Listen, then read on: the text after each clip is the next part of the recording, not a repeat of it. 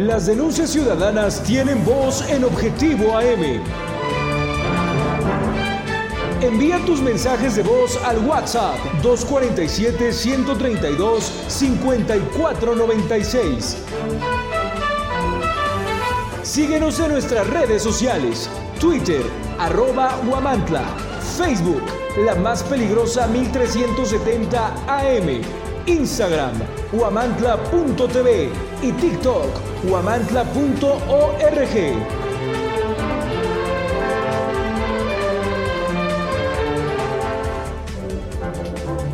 Objetivo AM se transmite a través del 1370 AM, la más peligrosa. Desde el Centro de Información en Juárez Norte número 215, en Huamantla, Tlaxcala. Diputado Juan Manuel Cambrón, que el nuevo secretario de gobierno tenga capacidad, altura de miras y también experiencia para el cargo. Deslinda Blanca Águila al Poder Legislativo de la imposición del ahijado de Lorena Cuellar al frente de la Secretaría de Gobierno. Propone la diputada Marcela González regular el uso de cañones antigranizo porque atentan contra el medio ambiente y también afectan a los campesinos. Y precisamente sobre este tema se pronuncian productores de Coapiaxla. Desmantelan una banda de lenones que operaba en Quintana Roo y explotaba a menores de edad. 7 de la mañana con 4 minutos, es tiempo de las noticias, tiempo de saludar a Edgar Conde aquí en el estudio de la más peligrosa. ¿Qué tal, Edgar? ¿Cómo Fabián, muy buenos días, un gusto saludarte y saludar al público que nos sintoniza a través del 1370 de amplitud modulada en www.peligrosa.mx y en nuestras transmisiones vía streaming en YouTube peligrosa.mx y en Facebook más peligrosa 1370M. Este miércoles 8 de noviembre estamos en la edición número 316 de este servicio informativo, Fabián. Y bueno, pues eh, antes de ir a lo que le tenemos preparado, pues Edgar, hoy es el día sin wifi o sin ah, wifi. ¿Cómo crees? Hoy es el día. O sea, hoy tendríamos que estar. Hoy tendríamos que estar sin conectarnos a la red. Pues un tema, pues eh, a fin de cuentas. Complejo.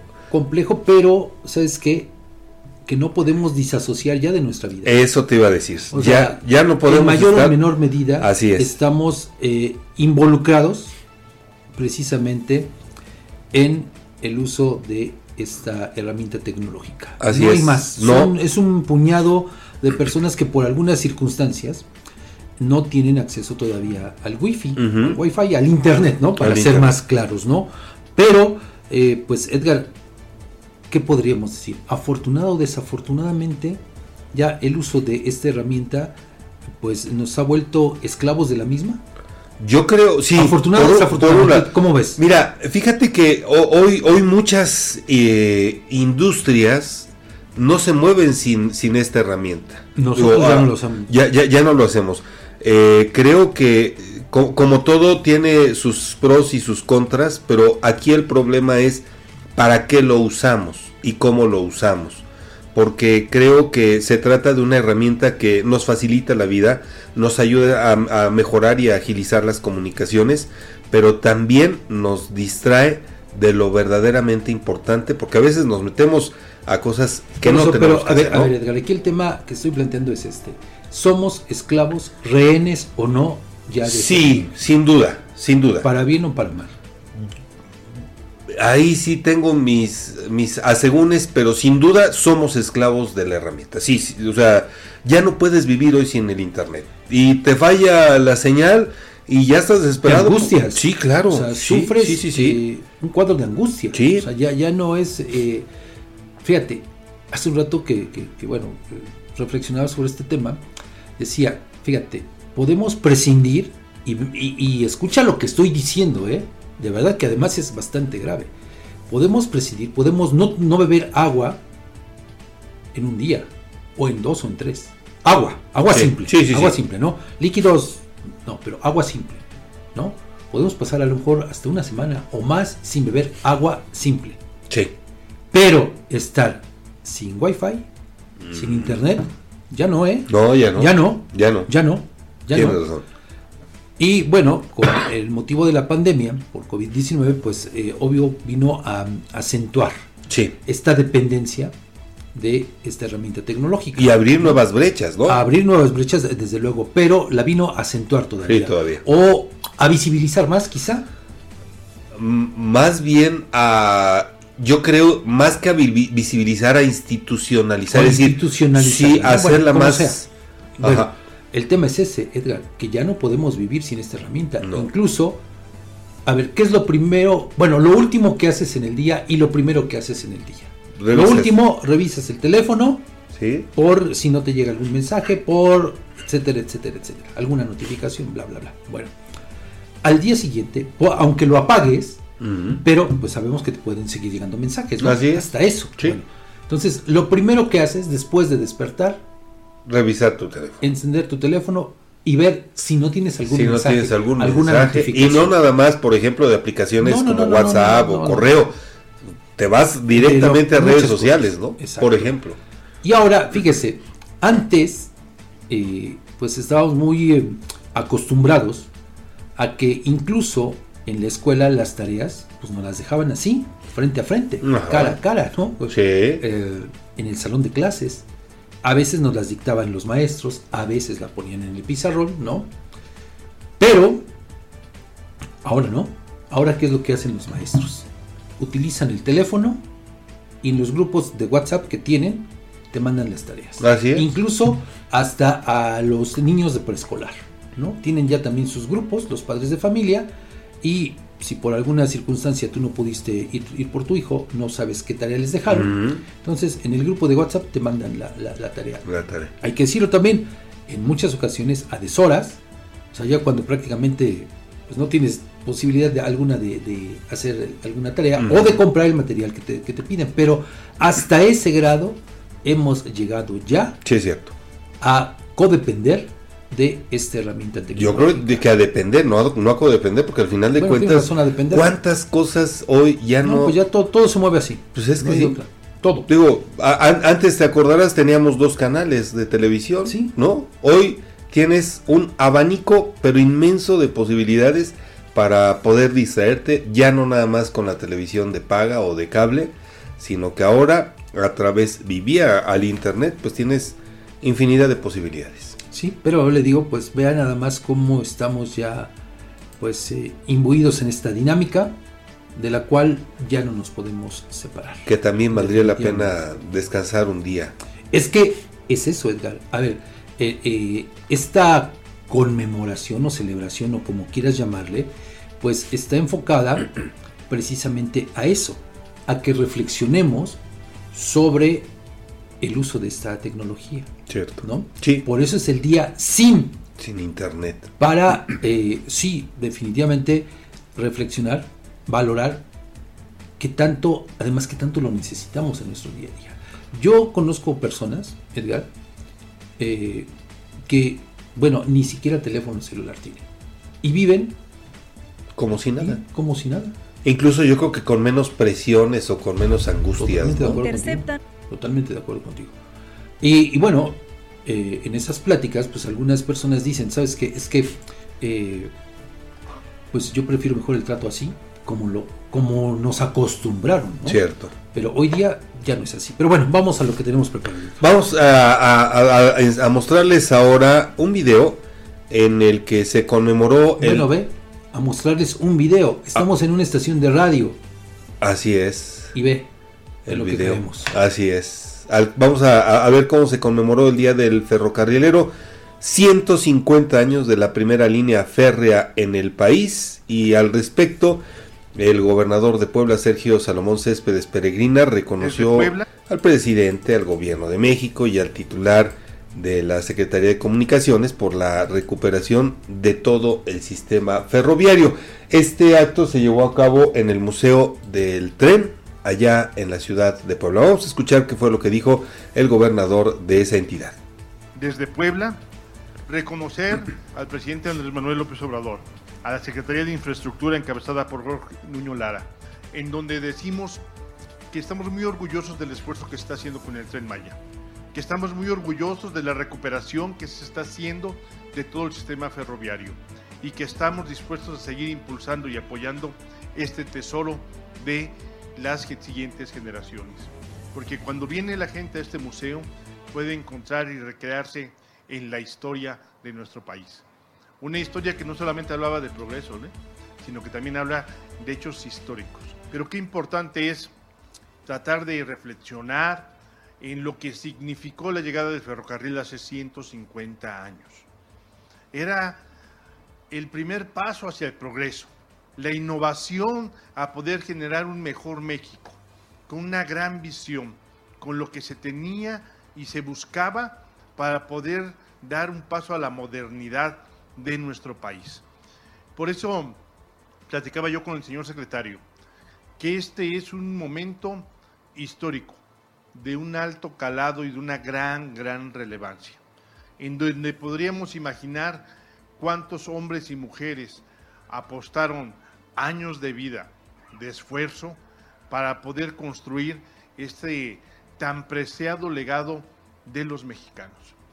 Y que tristemente y en algún momento se decidió que pasara al olvido.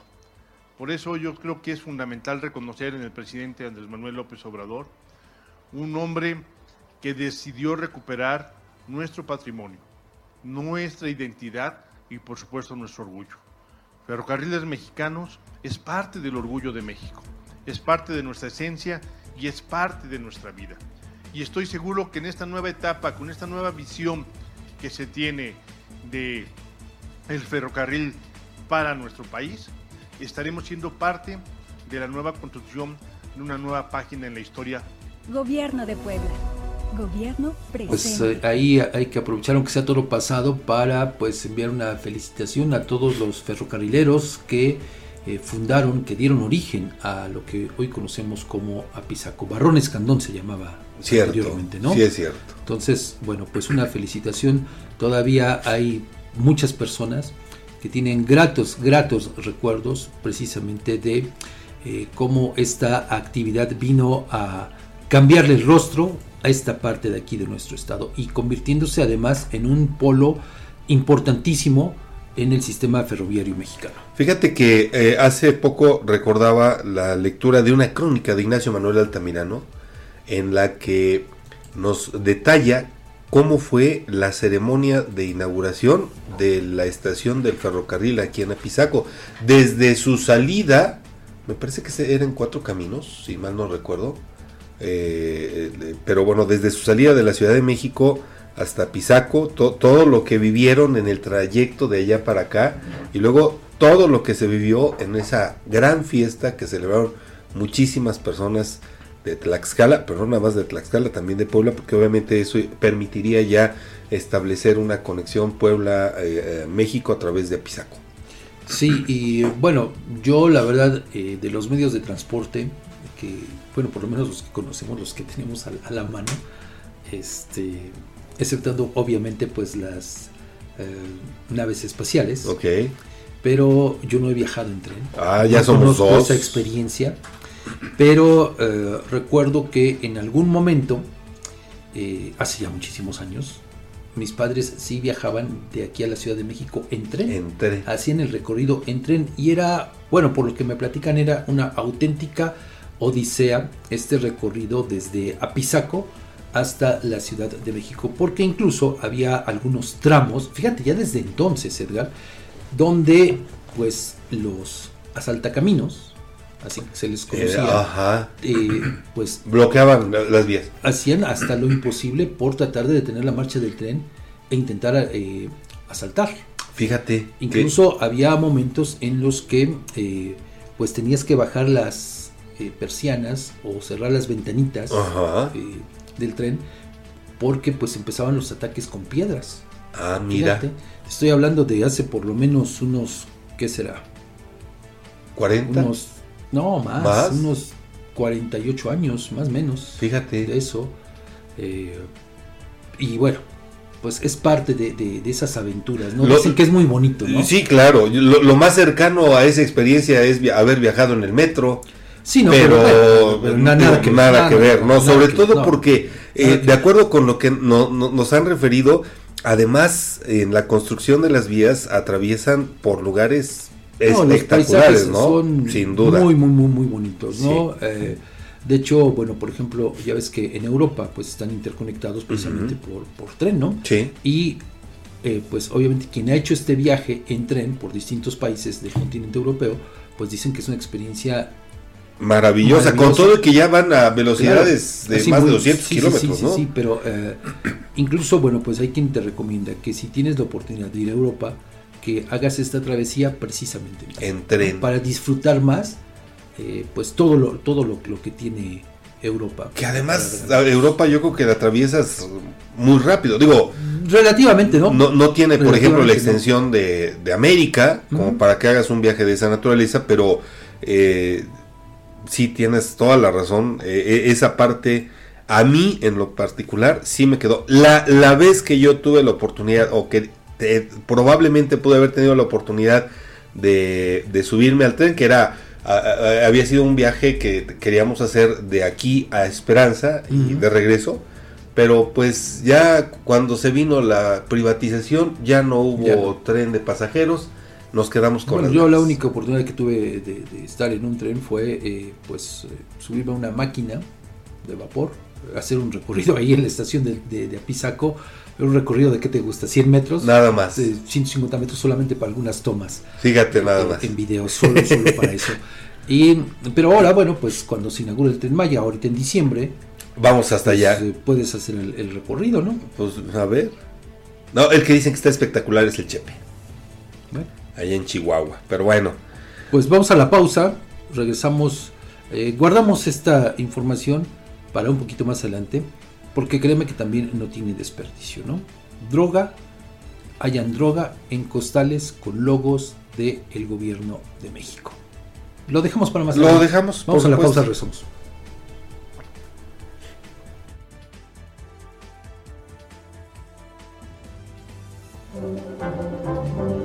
Las denuncias ciudadanas tienen voz en Objetivo AM. Envía tus mensajes de voz al WhatsApp 247-132-5496. Síguenos en nuestras redes sociales, Twitter, arroba Huamantla, Facebook, la más peligrosa 1370 AM, Instagram, huamantla.tv y TikTok, huamantla.org.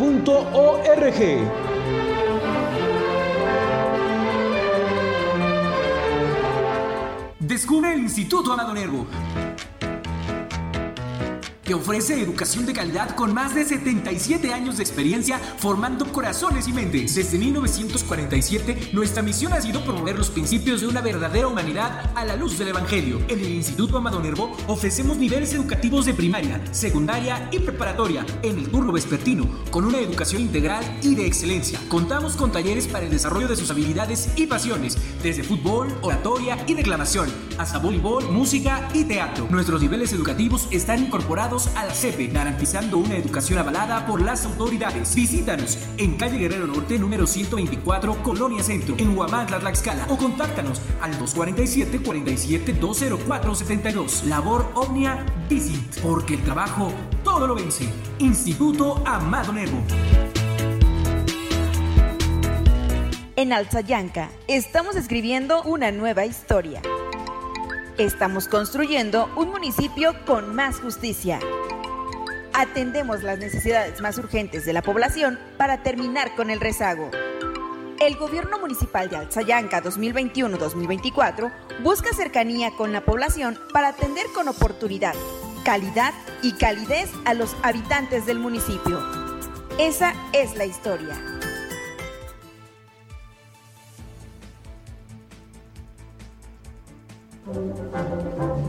Objetivo AM se transmite a través del 1370 AM, la más peligrosa.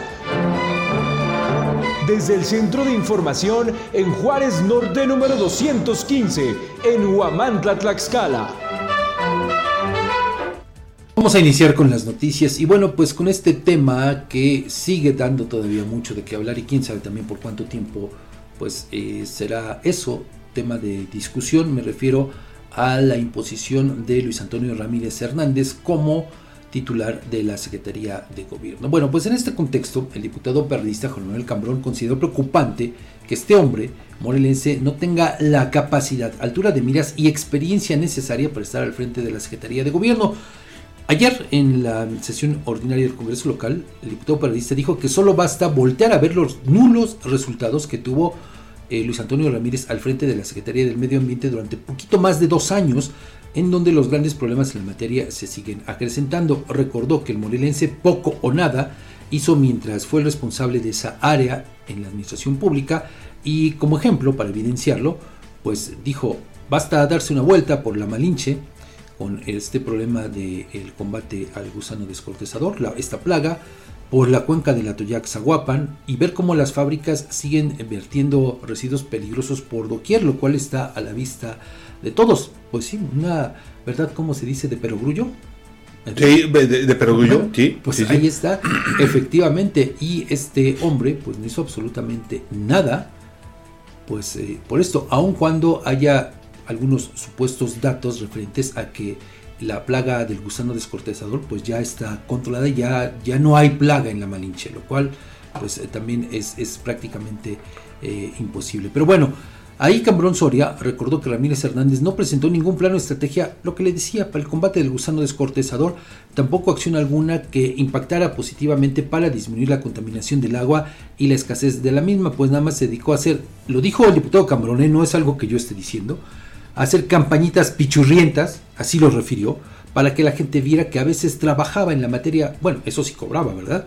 Cuando todos sabemos que su atención siempre estuvo en otro lado. Incluso, pues eh, también le recordó a la hora ex titular del medio ambiente que en su momento, pues hasta problemas en el zoológico tuvo, se, murieron, se murieron ocho especies, bueno, hasta una guacamaya se robaron. Nada más. Por cierto, que de esa guacamaya No se supo nada nadie más. vio, ¿no? nadie supo. Y Nadie- te acordarás tú que incluso las, las rejas fueron violadas de- del, del, este, del zoológico. Entonces, bueno, pues le digo, así, así fue, eh, pues, eh, como se dio esta eh, condena al secretario, ahora secretario de gobierno. Pero bueno, hay más, Edgar, porque no para ahí el asunto. En, en este sentido, la diputada local priista Blanca Águila Lima deslindó al Congreso local de la imposición del morelense Luis Antonio Ramírez Hernández como titular de la Secretaría de Gobierno.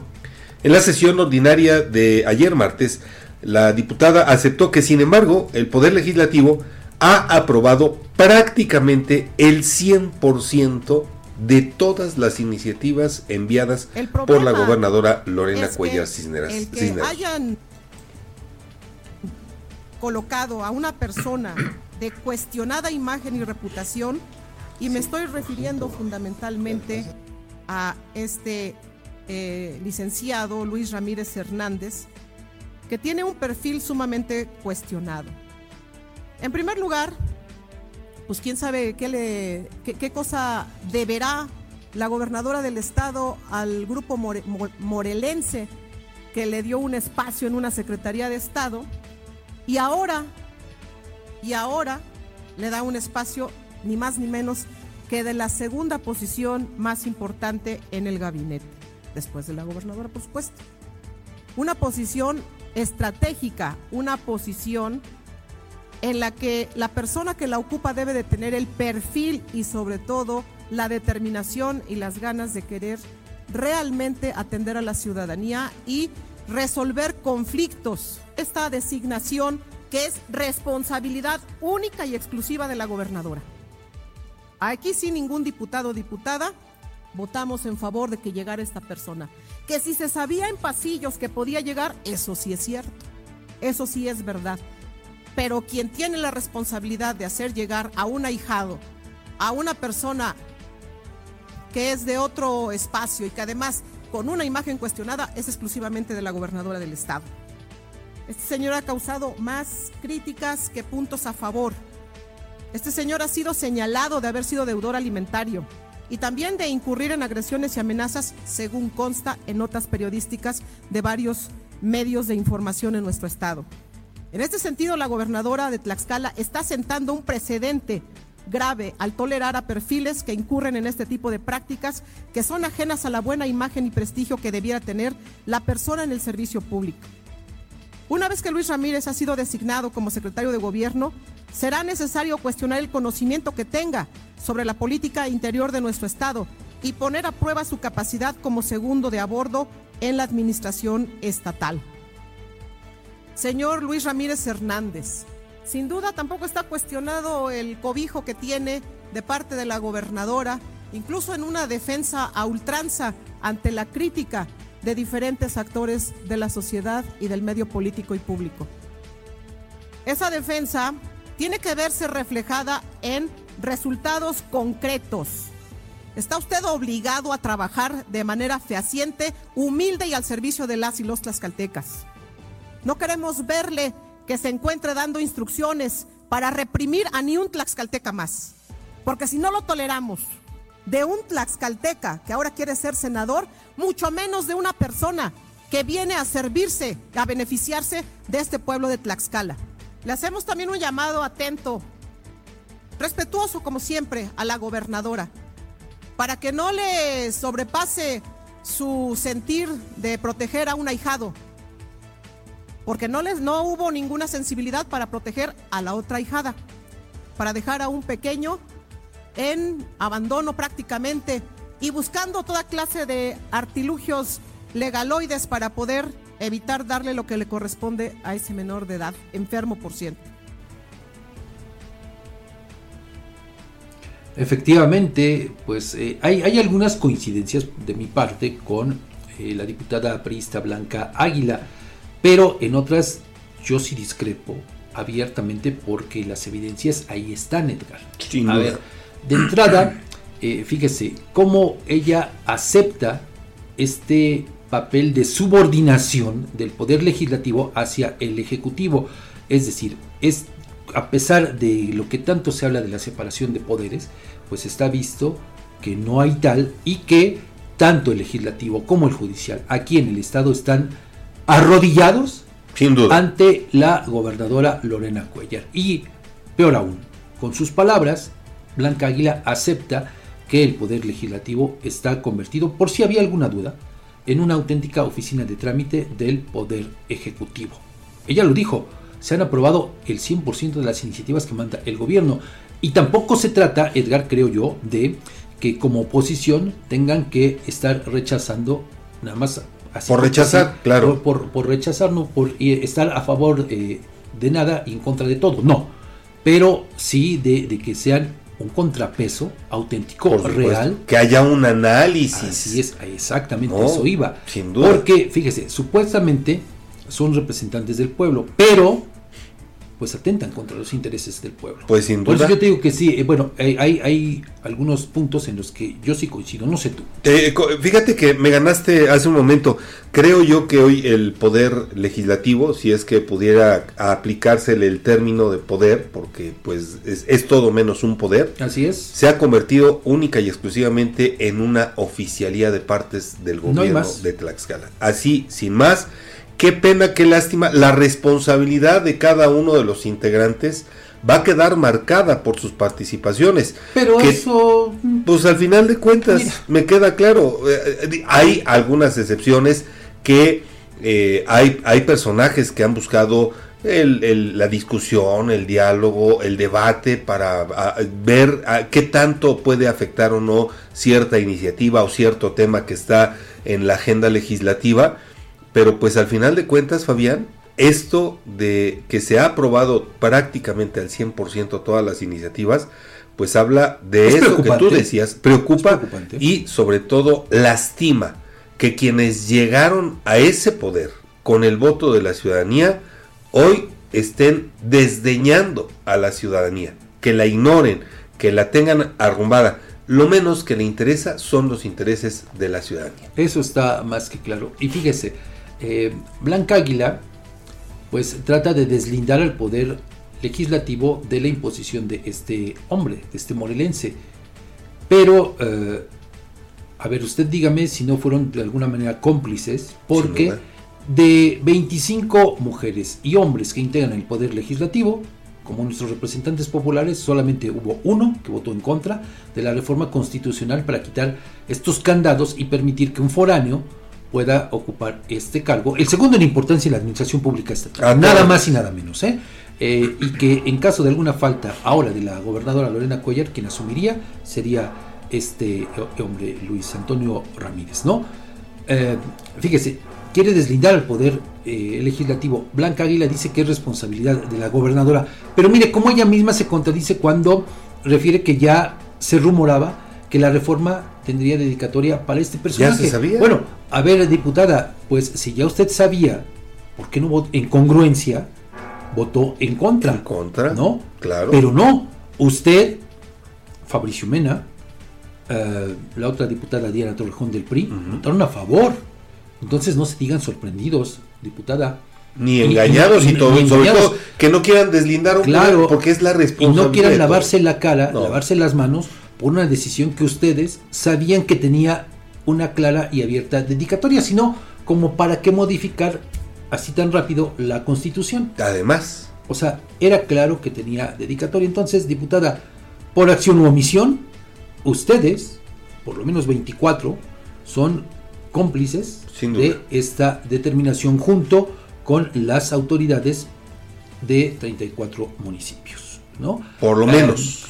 Y aquí, bueno, en este contexto solo hay que referir también lo que decía ayer la dirigente estatal del PRI, Edgar, que les va a pedir cuentas o que, que es respetuosa. Pues sí, Edgar, pero entonces, pues de qué estamos hablando. O sea, no, hay, no, hay, no hay una ya, ya lo vimos, por ejemplo, con eh, el diputado José Gilberto Temolsi, que se va por la libre como mejor le place, Sí. ignora al partido que lo llevó al cargo por segunda ocasión, y es lo mismo que ocurre en el PRI. No toman en cuenta a la dirigencia, les vale lo que puede opinar la dirigencia. Bueno, es que resulta que ellos están en el poder, Sí. ellos son los diputados. Pero, bueno, digo, ahí está. Y para rematar, lo que sí eh, coincido en lo que dice eh, Blanca Águila es que en su discurso, Lorena Cuellar, en su momento, hace dos años, un poquito más, pues ella dijo que cuando se tratara de una mujer, si tocaban a una, tocaban a todas, y que no iba a permitir ningún agravio en contra de las mujeres. Y lo que dice Blanca Águila, ahí sí tiene razón. Lorena Cuellar prefirió cuidar, privilegiar al ahijado y desamparar a la hijada. A la hijada. Vea nada más, ¿no? Y con lo que plantea, ¿qué le debe Lorena Cuellar a el- este grupo de foráneos, de poblanos y de morelenses? ¿Qué les debe? Pues, ¿Habrá más grupos, Fabián? Eh, diputada, pues creo que eh, a lo mejor ahí le falta pues ver un poquito más backs, ¿no? Ah. ¿Por qué? Pues ellos le apostaron una cantidad importantísima de dinero a la campaña de Lorena Cuellar. Esa es una realidad. ¿Por qué cree eh, que están incrustados en posiciones claves? ¿Por qué cree, le pongo por ejemplo, para refrescarle un poquito la memoria, que les concesionaron eh, la parte esta, la, la azotea para instalar ahí, aunque sea temporal, un antro en el Mm, Museo de, de la Memoria. ¿Por qué cree usted? ¿Sabe usted a quién se, se la, se la dieron en concesión? Que después lo quitaron. Digo, por si no sabe usted, diputada, le digo, es un empresario poblano, por cierto, ligado con los medios de comunicación, con muchísimo dinero. Por si usted no lo sabe. Vamos a la pausa. Ay, ya regresamos. vamos, vamos, regresamos.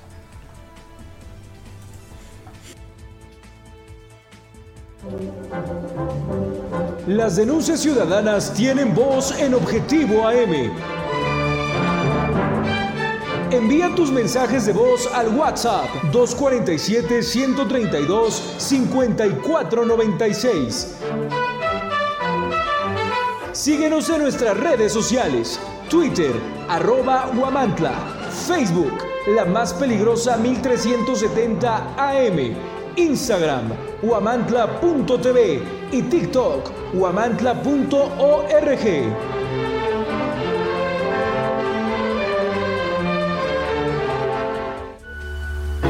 El compromiso no es una palabra, es un acto y Coapiaxla es el ejemplo de ello. Día con día escribimos una nueva historia donde el protagonista eres tú, donde tus necesidades son las nuestras cada día trabajamos para cumplirlas porque con Coapiazcla unidos avanzamos.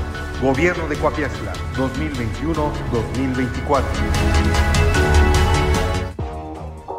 Amantes del dulce, les traemos una tentación que no podrán resistir. Bienvenidos a Pastelería El Convento, tu destino para los pasteles más deliciosos en Guamantla. En Pastelería El Convento hacemos tus momentos especiales aún más memorables Ofrecemos una amplia gama de pasteles para todas las ocasiones, tamaños y sabores para satisfacer todos los gustos. Y si tienes un evento familiar en puerta, prueba nuestros pasteles de tres leches, tres quesos, mil hojas, fruta fresca, tarzamora, rosca de reyes, hojaldras, gelatinas, plan y el delicioso chocoplan. Estamos ubicados en dos direcciones en Guamantla, en Morelos Oriente 106 y en Juárez Norte 215. También puedes encontrarnos en Gajales 3 Oriente número 7.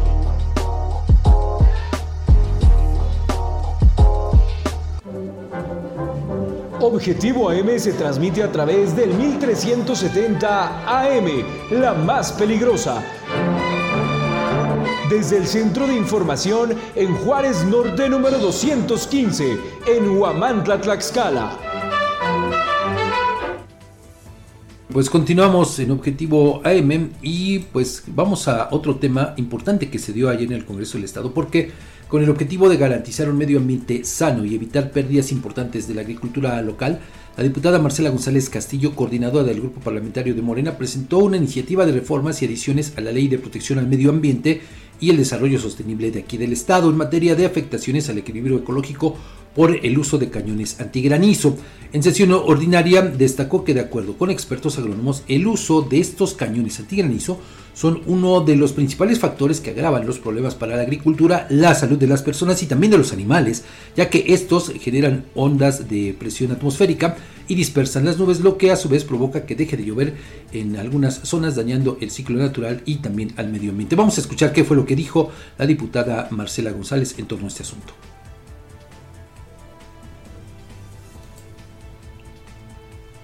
Los cañones antigranizo son fuente fija de emisiones contaminantes a la atmósfera y no cuentan con referencias operativas y técnicas para determinar el nivel de aportación que son los registros de emisiones y transferencias de contaminantes, mismos que deberían estar sujetos a monitoreo, reporte y verificación por parte de quien lo aplica. Y las autoridades correspondientes, lamentablemente, como estos instrumentos se instalan al amparo de la opacidad, operan sin las correspondientes autorizaciones y trabajan en la ilegalidad. De acuerdo con los datos de la Secretaría de Medio Ambiente y Recursos Naturales del Gobierno Federal, existen 25 cañones registrados e identificados. Sin embargo, de acuerdo con especialistas, se cree que existen en el país más de 1.500, lo que refleja la falta de una política clara respecto de su regulación. Un instrumento tecnológico cuya génesis consistió en ser herramienta de protección para siembra y cosechas ante el embate de granizadas. Hoy se ha convertido en un instrumento de protección de intereses económicos de los grandes corporativos, pues se, encuentra documentado por parte de diversas organizaciones de la sociedad civil desde el año de 2008 que estos instrumentos hoy operan para proteger a las bodegas y almacenes a cielo abierto ubicadas en suelos rurales de los grandes industriales, que de esta manera protegen sus stocks y ahorran millones de pesos en invertir para la instalación de techumbres y velarias. La modificación intencionada del clima hoy se ha convertido en un arma al servicio del poder, en contra de los campesinos tradicionales para fortalecer las grandes industrias transnacionales. De acuerdo con expertos agrónomos, los cañones antigranizo generan ondas de presión atmosférica y dispersan las nubes generando problemas para la agricultura, sobre todo porque a la fecha no están debidamente registrados los mecanismos operacionales registrales, su mantenimiento y su alcance, incluso los expertos afirman que estos no son operados por personal acreditado. Muchos de estos instrumentos son operados por personal de planta que no tiene los conocimientos meteorológicos y los estudios de la atmósfera para tomar la decisión de su utilización. De lo anterior es evidente que se trata de, de armas matanubes que en manos de inexpertos pueden generar un mayor daño colateral que el beneficio para, los, para lo que es empleado. En este aspecto de coinciden especialistas y meteorólogos en el sentido de que toda dispersión de nubes provoca que deje de llover en la zona y genera daños al ciclo natural y al medio ambiente. Bueno, pues ahí tuvo ustedes lo que dijo la diputada Marcela Castillo en torno a esta iniciativa. Así es, Fabián. Y fíjate que a propósito, eh, quiero agradecer esta mañana que nos tome la llamada don Claudio González, comisario ejidal de Coapiaxtla. Don Claudio, buenos días. buenos días. Usted. Muchísimas gracias por tomarnos la llamada. Oiga, ¿cómo ven esta eh, iniciativa, esta propuesta que hace la diputada Marcela González de eh, pues eh, regular el uso de cañones antigranizo? ¿Cómo les afecta a ustedes? Eh, mire usted, eh, los cañones antigranizos o las ondas este, también antigranizo que hoy ya hay evidencia aquí en, la zona eh, de ese asunto tan delicado, nos ha afectado ya tres años y de alguna manera pues, le agradecemos a la diputada por habernos tomado en cuenta en este asunto tan delicado que es para los campesinos. ¿Esto quiere decir que ustedes ya habían platicado para plantear esta propuesta? Sí, ya habíamos platicado con varios diputados y afortunadamente vuelvo a, a reiterar ¿no? que la diputada pues nos está tomando en cuenta. Gracias, eh, de verdad, gracias por, por tomarnos en cuenta y tratar de arreglar este asunto tan delicado que pues ya nos afectó tres años en, las siembras, en, la- en las cosechas de la región, o más bien de la parte oriente de, de nuestro estado. ¿Cómo fue que identificaron que hay eh, estos cañones antigranizo y, y- y cómo les ha afectado, don Claudio? Mire, en cuanto a la afectación, estuvo afectada pues, al 100% porque ya explicando que no, no tenemos cosecha. Y desgraciadamente pues atravesamos por un problema económico eh, y definitivamente este año también se va a hacer el para poder eh, volver a trabajar el campo. ¿Y, y cómo detectaron que eh, eh, eh, pues existen estos dispositivos en la zona que les ha afectado? Mire usted, eh, eh, hemos detectado, ya hay alguna evidencia en la parte oriente, eh, de este Chicotenca, eh, eh, que pertenece a Huamantla, eh, ya hay una evidencia que sí efectivamente eh, hay estos cañones antigranizo.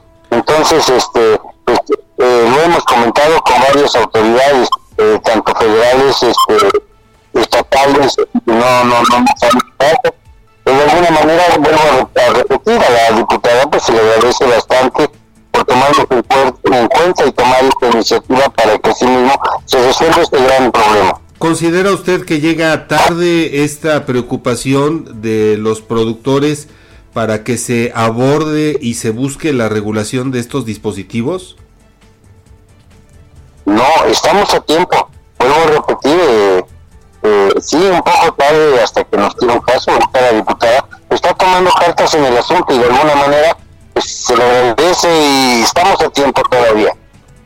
¿Qué, qué tan a tiempo, don Claudio? Porque, digo, al final de cuentas usted refiere, son tres años, ha habido pérdidas, de repente eh, sí se ha notado una eh, diferencia en, en, eh, en- en el temporal en los últimos, tre- en- bueno, más de tres años, pero ¿qué, qué, qué tanto puede esto afectarlos?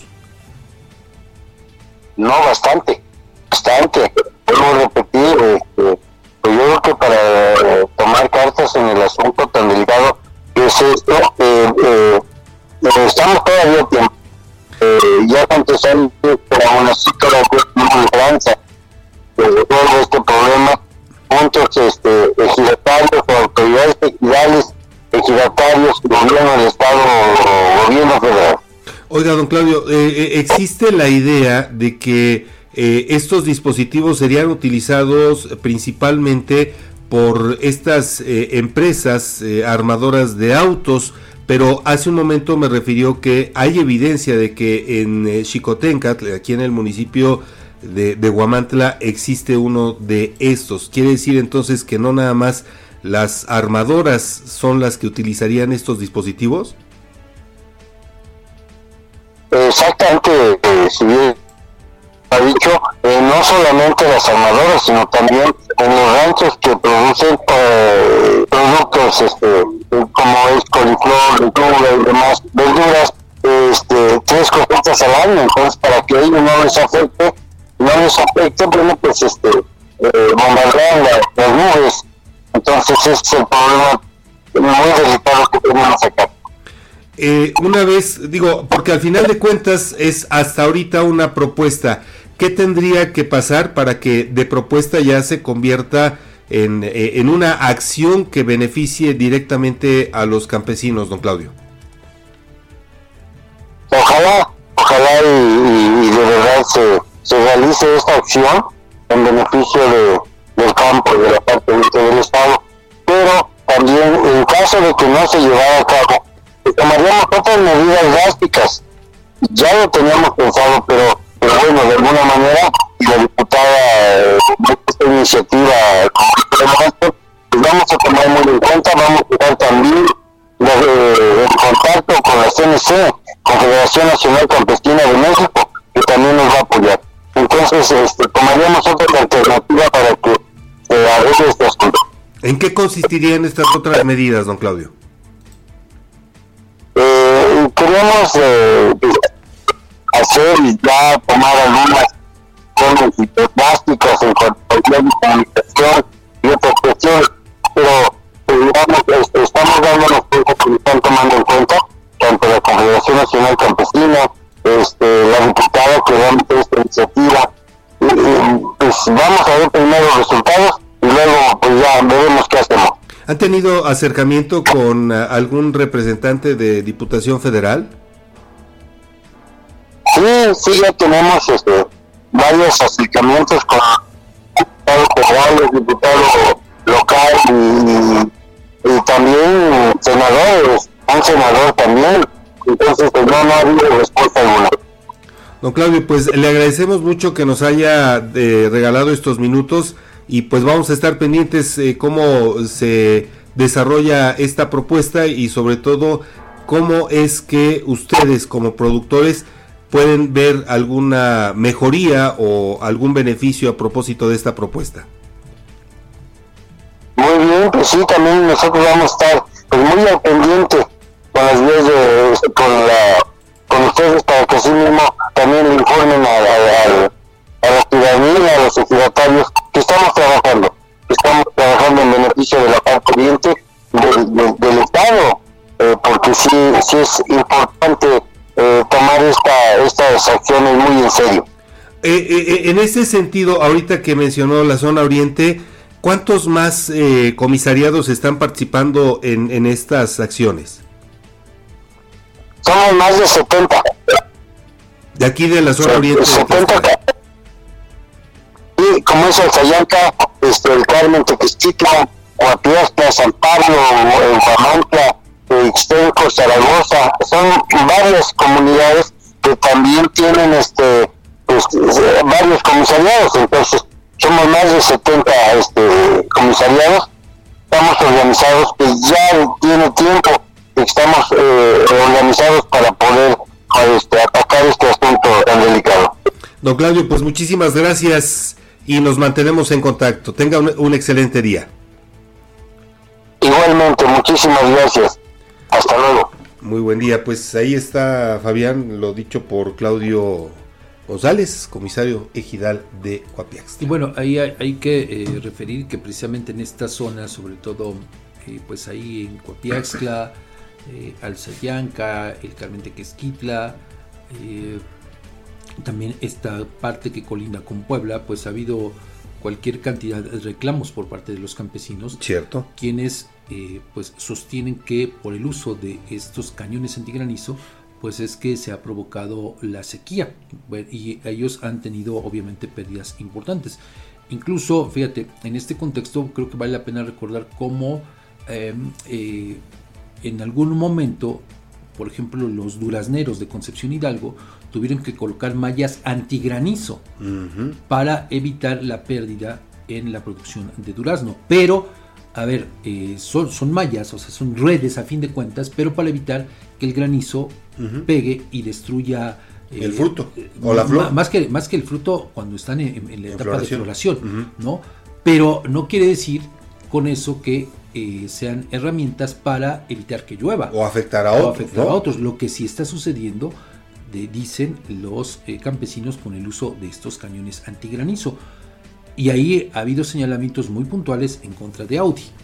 Sí, claro, Eso hay que decirlo. sin, sin duda, pero a, a mí lo que me llama la atención es que eh, escuchaste como incluso gente que produce eh, algunos, a- algunas hortalizas como la Sí, también, ¿no? Desde luego, claro. También han estado en esta situación.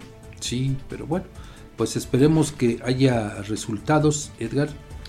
Ojalá, ojalá que los haya y sobre todo que esta propuesta que hace Marcela González, pues no se quede nada más como una propuesta que al rato se olvide y ya no se volvió a tocar. Exactamente. ¿No? Esperemos que así sea. Pues si te parece vamos al corte, al siguiente corte. Vamos a la pausa, sí. Regresamos. regresamos.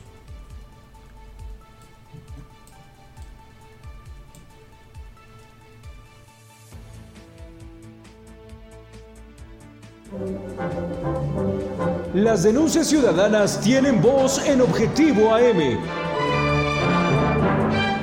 Envía tus mensajes de voz al WhatsApp 247-132-5496. Síguenos en nuestras redes sociales, Twitter, arroba Huamantla, Facebook, la más peligrosa 1370 AM, Instagram, huamantla.tv y TikTok, huamantla.org.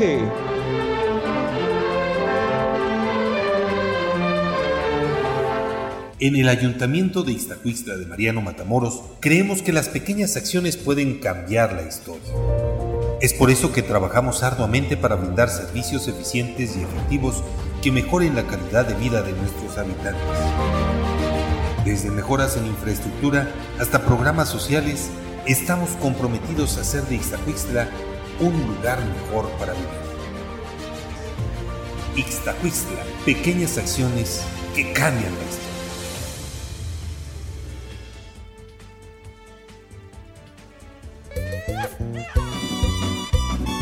Para un antojo de comida norteña, no busques más. En Restaurante La Santa somos el destino perfecto para la pizza, parrilla y bar. Comienza tus mañanas con machaca auténtica del norte y nuestras enchiladas. Además, disfruta de los tradicionales chilaquiles y las irresistibles chimichangas de carne y queso. Si tu antojo es de unos ricos caldos, en La Santa te ofrecemos el caldo de camarón seco y el jugo de carne. Además, prueba nuestro mole de setas estilo pancita. Si eres amante de la parrilla a carbón, no puedes perderte nuestros cortes premier, como la picaña, la rachera, el ribeye, el New York y el salmón. Todos preparados a la perfección.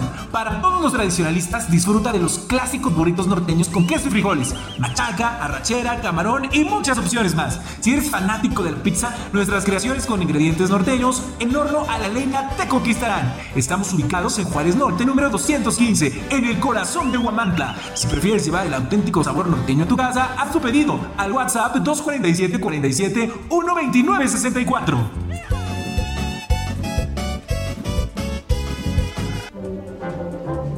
Objetivo AM se transmite a través del 1370 AM, la más peligrosa. Desde el Centro de Información en Juárez Norte número 215, en Huamantla, Tlaxcala. Medio centenar de aspirantes, saltimbanquis, ilusos y oportunistas se registraron en el proceso interno morenista en busca de ser candidatos al Senado y diputaciones federales. Solamente para la Cámara Alta sumaron una decena, de los cuales solamente aparecen dos mujeres, la diputada federal Dulce Silva y Ana Lilia Rivera que quiere la reelección. La lista se mantiene en la opacidad, fiel a su estilo. El partido oficialista oculta los nombres y será hasta que depuren a su conveniencia, pues como se den a conocer quiénes son los registrados. No obstante, por los propios interesados se conocieron algunos que no estaban en el radar mediático, por ejemplo el oficial mayor Ramiro Vivanco o el funcionario federal de la SEP, Oscar Flores. Pero lo que más llamó la atención entre los varones más mencionados es que además de Álvarez Lima, que se quiere reelegir, y los exfuncionarios estatales Alfonso Sánchez Jr. y Sergio González, pues apareció Raimundo Vázquez Conchas, cuñado de la mandamás, regidor capitalino y ex coordinador estatal de campaña del frustrado aspirante presidencial Adán Augusto. El esposo de la hermana de la gobernadora poco le importó que su cuñada esté en el ojo del huracán por imponer a su ahijado como su segundo a bordo en la administración pública. Ahora el cuñado será el nuevo escándalo que se cocine para recordar que en Tlaxcala lo que sí existe es la ley de Herodes y la protección a la oligarquía. Y miren eso de la disputa adelantada por las candidaturas del 2024. En la competencia por la capital del estado, la alianza entre los partidos opositores se tambalea. Panistas y priistas no están de acuerdo en ceder la candidatura solo por acuerdos cupulares, en tanto que los perredistas de plano se desmarcaron de ir juntos a la elección local, no así en la contienda federal. Resulta que, al igual que hace tres años, los tricolores no están de acuerdo en entregar al PAN la candidatura en particular a Minerva Hernández, oriunda de Techolo, y quien trae malos antecedentes de cumplir acuerdos con sus aliados políticos. Ahí está el PRD, que le dio la candidatura para el Senado y luego de tomar protesta se fue del lado albiazul. Las mediciones aplicadas a partir de agosto y que de manera mensual se vienen levantando por algunos despachos independientes locales dan cuenta que tanto en Tlaxcala capital como en, su distrito local, el partido mejor posicionado es Morena. Trae 13.6, en segundo lugar aparece el PRI con 6.08 y el PAN se hunde en un tercer lugar con 1.9. Con esos números el cuestionamiento es válido. ¿Por qué darle al Albiazur la candidatura? Por nombres dentro del revolucionario institucional, el único posicionado en cuanto a conocimiento y bajas opiniones negativas es Héctor Martínez, el PANU, hijo del finado Héctor, exdiputado y ex síndico con Anabel Ábalos. Por el PAN, Minerva Hernández también se encuentra con grandes niveles de conocimiento, pero mal calificada en las opiniones ciudadanas. A colación de ese estudio, al que tuvimos acceso, realizado mediante entrevistas cara a cara en domicilios del municipio de Tlaxcala, quienes de plano no figuran por el lado de la oposición son los de Movimiento Ciudadano, apenas 1%. Con todo y que personajes como Herrera, exdiputado federal suplente de Rubén Terán, se han dedicado a tapizar con propaganda en un acto claro de campaña anticipada que documentan en Morena, donde lo consideran un traidor. Recuerde que puede seguir en Facebook, X, Instagram, TikTok y Spotify como Edgardo Cabrera o Gente Telex o suscríbase a mi canal en YouTube o si prefieren www.gentetelex.com.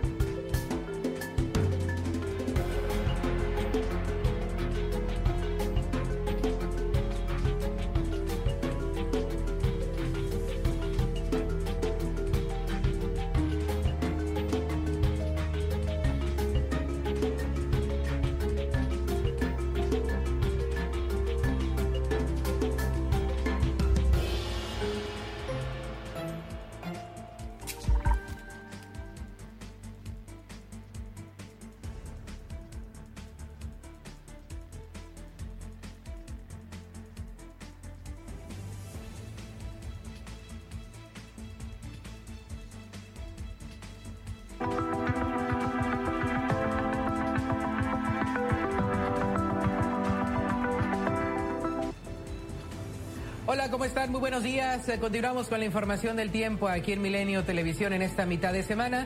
La situación atmosférica se ha mantenido relativamente en calma durante las últimas horas en buena parte del país y seguimos destacando la posición de la corriente en chorro subtropical atravesando el norte del país, aportando nubosidad del tipo alto en la mitad norte de la República Mexicana. Sin embargo, lo relevante a partir de esta segunda mitad de la semana es el incremento en las lluvias para el norte y el noreste del país, como nos lo muestra el modelo meteorológico, una vaguada en altura, además de un sistema frontal que va a estar arribando al norte y noreste del jueves para el viernes, va a aportar condiciones más que favorables para las lluvias en distintos estados del norte del país. Estas condiciones de lluvia incluso se van a extender durante todo el fin de semana y el inicio de la próxima, especialmente en Coahuila, en Nuevo León y en Tamaulipas, además de un descenso moderado en las temperaturas por el sistema frontal, así que hay que estar atentos a los pronósticos meteorológicos. Por lo pronto en la Ciudad de México, el ambiente sigue siendo cálido para esta tarde, donde esperamos una máxima de al menos 28 grados, cálido el ambiente, nubosidad parcial. En Monterrey, soleado y brumoso durante la tarde, hoy alcanzando los 31. Aprovechen estas condiciones, al igual que en Guadalajara, 31 la temperatura máxima. En el noreste, cálido o algo caluroso durante la tarde con máximas excediendo los 30 grados fácilmente. Linares, Nuevo Laredo hasta 32. 32 también para el área de Ciudad Victoria, soleado en su mayor parte. Puebla, 12 con 27 las temperaturas. Algún chubasco puede reportarse, pero es algo aislado para el día de hoy. Toluca alcanzando 23 se mantendrá soleado en su mayor parte. León, 30 grados también soleado. Hacia el Bajío, nubosidad parcial hacia el occidente sur del país, chubascos muy puntuales en lugares como Chilpancingo, Oaxaca, las máximas de 27 a 28 como quiera, el ambiente es cálido, Morelia también alcanzando 28 grados como temperatura punta, Pachuca llegando a los 25 y se mantendrá con un cielo soleado. Es el reporte del tiempo, buenos días.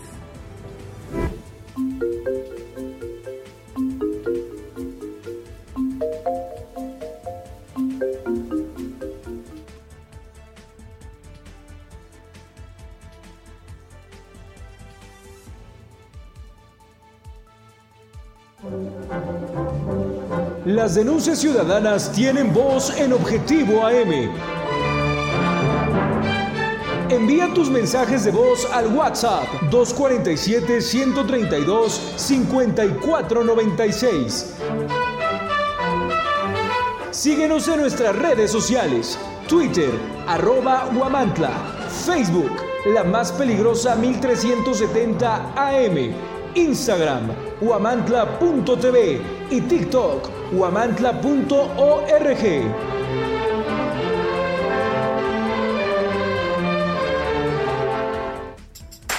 En Macropay Guamantla te consentimos con un fabuloso regalo. Escucha esto, te regalamos un cupón de 600 pesos de descuento en el enganche de tu nuevo celular a crédito. Y eso no es todo. Para mantener tu dispositivo seguro te ofrecemos fundas al 2x1. Sí, 2 por el precio de uno. Además, si estás buscando un smartwatch, te tenemos cubierto con un increíble 40% de descuento.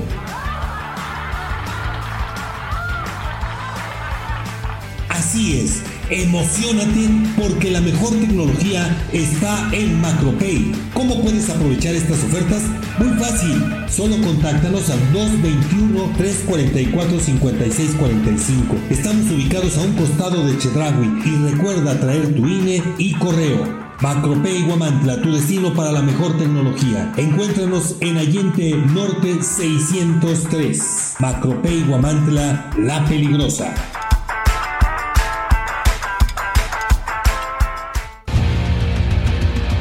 En este otoño tu pasión es la playa y el voleibol, ven a Maki Sushi. Disfruta la verdadera pasión de un buen sazón. Visítanos en Oyamel número 52, fraccionamiento Tierra y Libertad. En Maki Sushi, tu paladar será el ganador.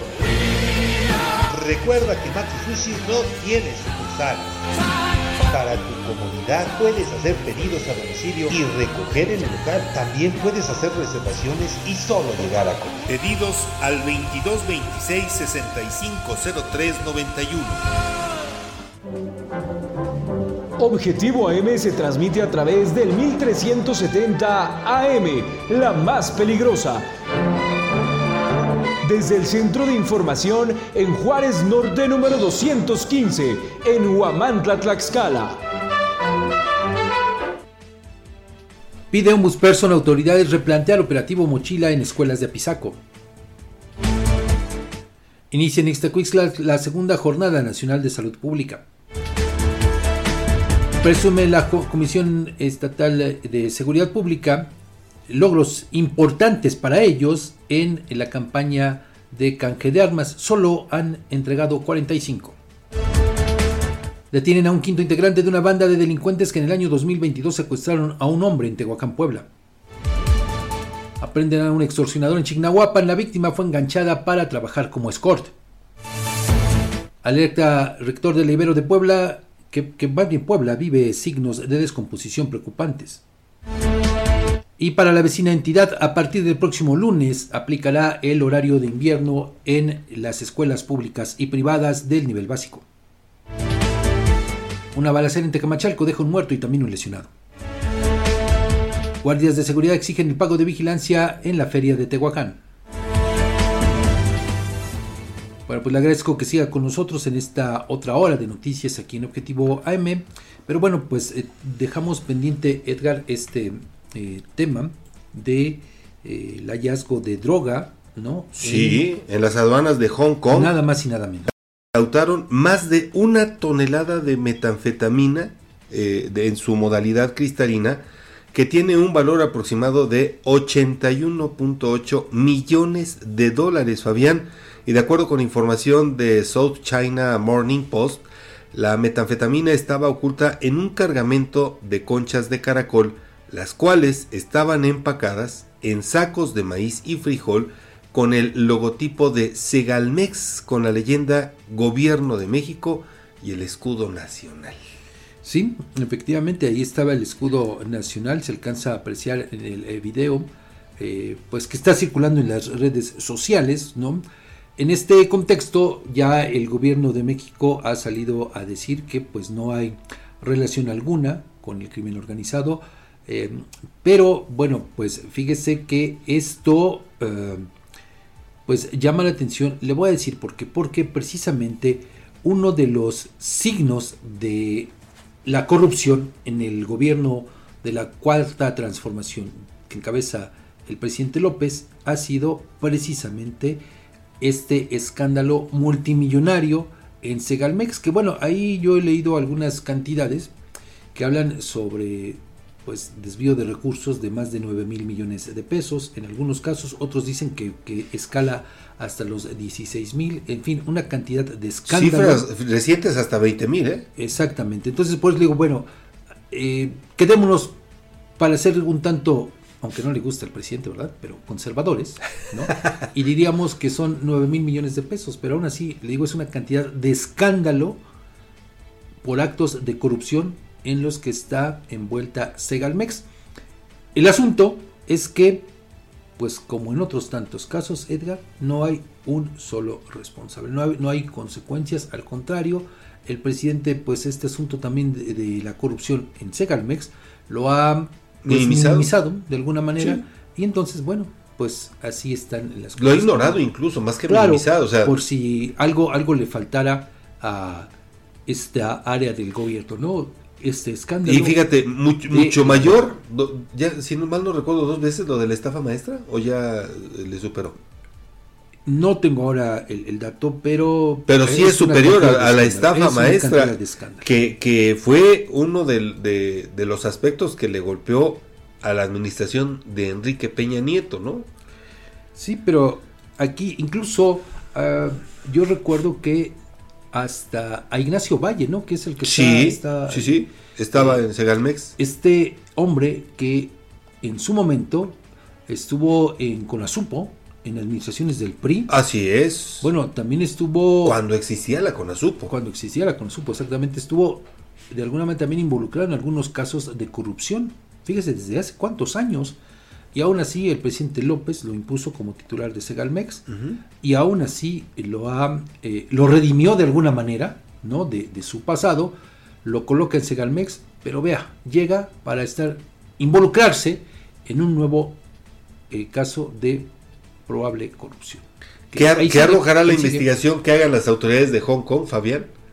Porque, pues obviamente... Mira, va a, estar, va a ser eh, difícil que puedan llegar hasta a tener alguna consecuencia aquí en el gobierno de México. Mm, te lo puedo casi asegurar que no habrá ninguna consecuencia, ¿no? Se dirá, eh, digo, porque también documentar que el gobierno de México estaría involucrado en el tráfico de drogas, Edgar, es un... Es aventurarse, es muy delicado. es algo bastante, bastante delicado. Necesitarías tejer bastante fino para tener todas las evidencias y entonces sí hacer una imputación de este tamaño. Sí, claro. Porque de lo contrario, ¿qué es lo que va a, va a suceder? Bueno, ya te estoy casi casi viendo la, película, ¿no? Van a decir que obviamente fue un tema del crimen organizado, que se valió eh, pues del uso de estos sacos, de estos bultos, ¿no? Con el logo de Segalmex, con que pues era frijol, maíz, etcétera, etcétera. Utilizaron, mal utilizaron el logo del gobierno del Estado de México, para estas fechorías. ¿no? Fíjate nada más. Eh, pero, fíjate, bueno, eso me atrevo a pensar, a suponer, por parte de las autoridades de Hong Kong. En el caso del gobierno de, México, pues va a ser lo mismo, ¿no? O sea, van, ¿qué van a decir? Es que el crimen organizado, pues busca la manera de desprestigiarnos, ¿no?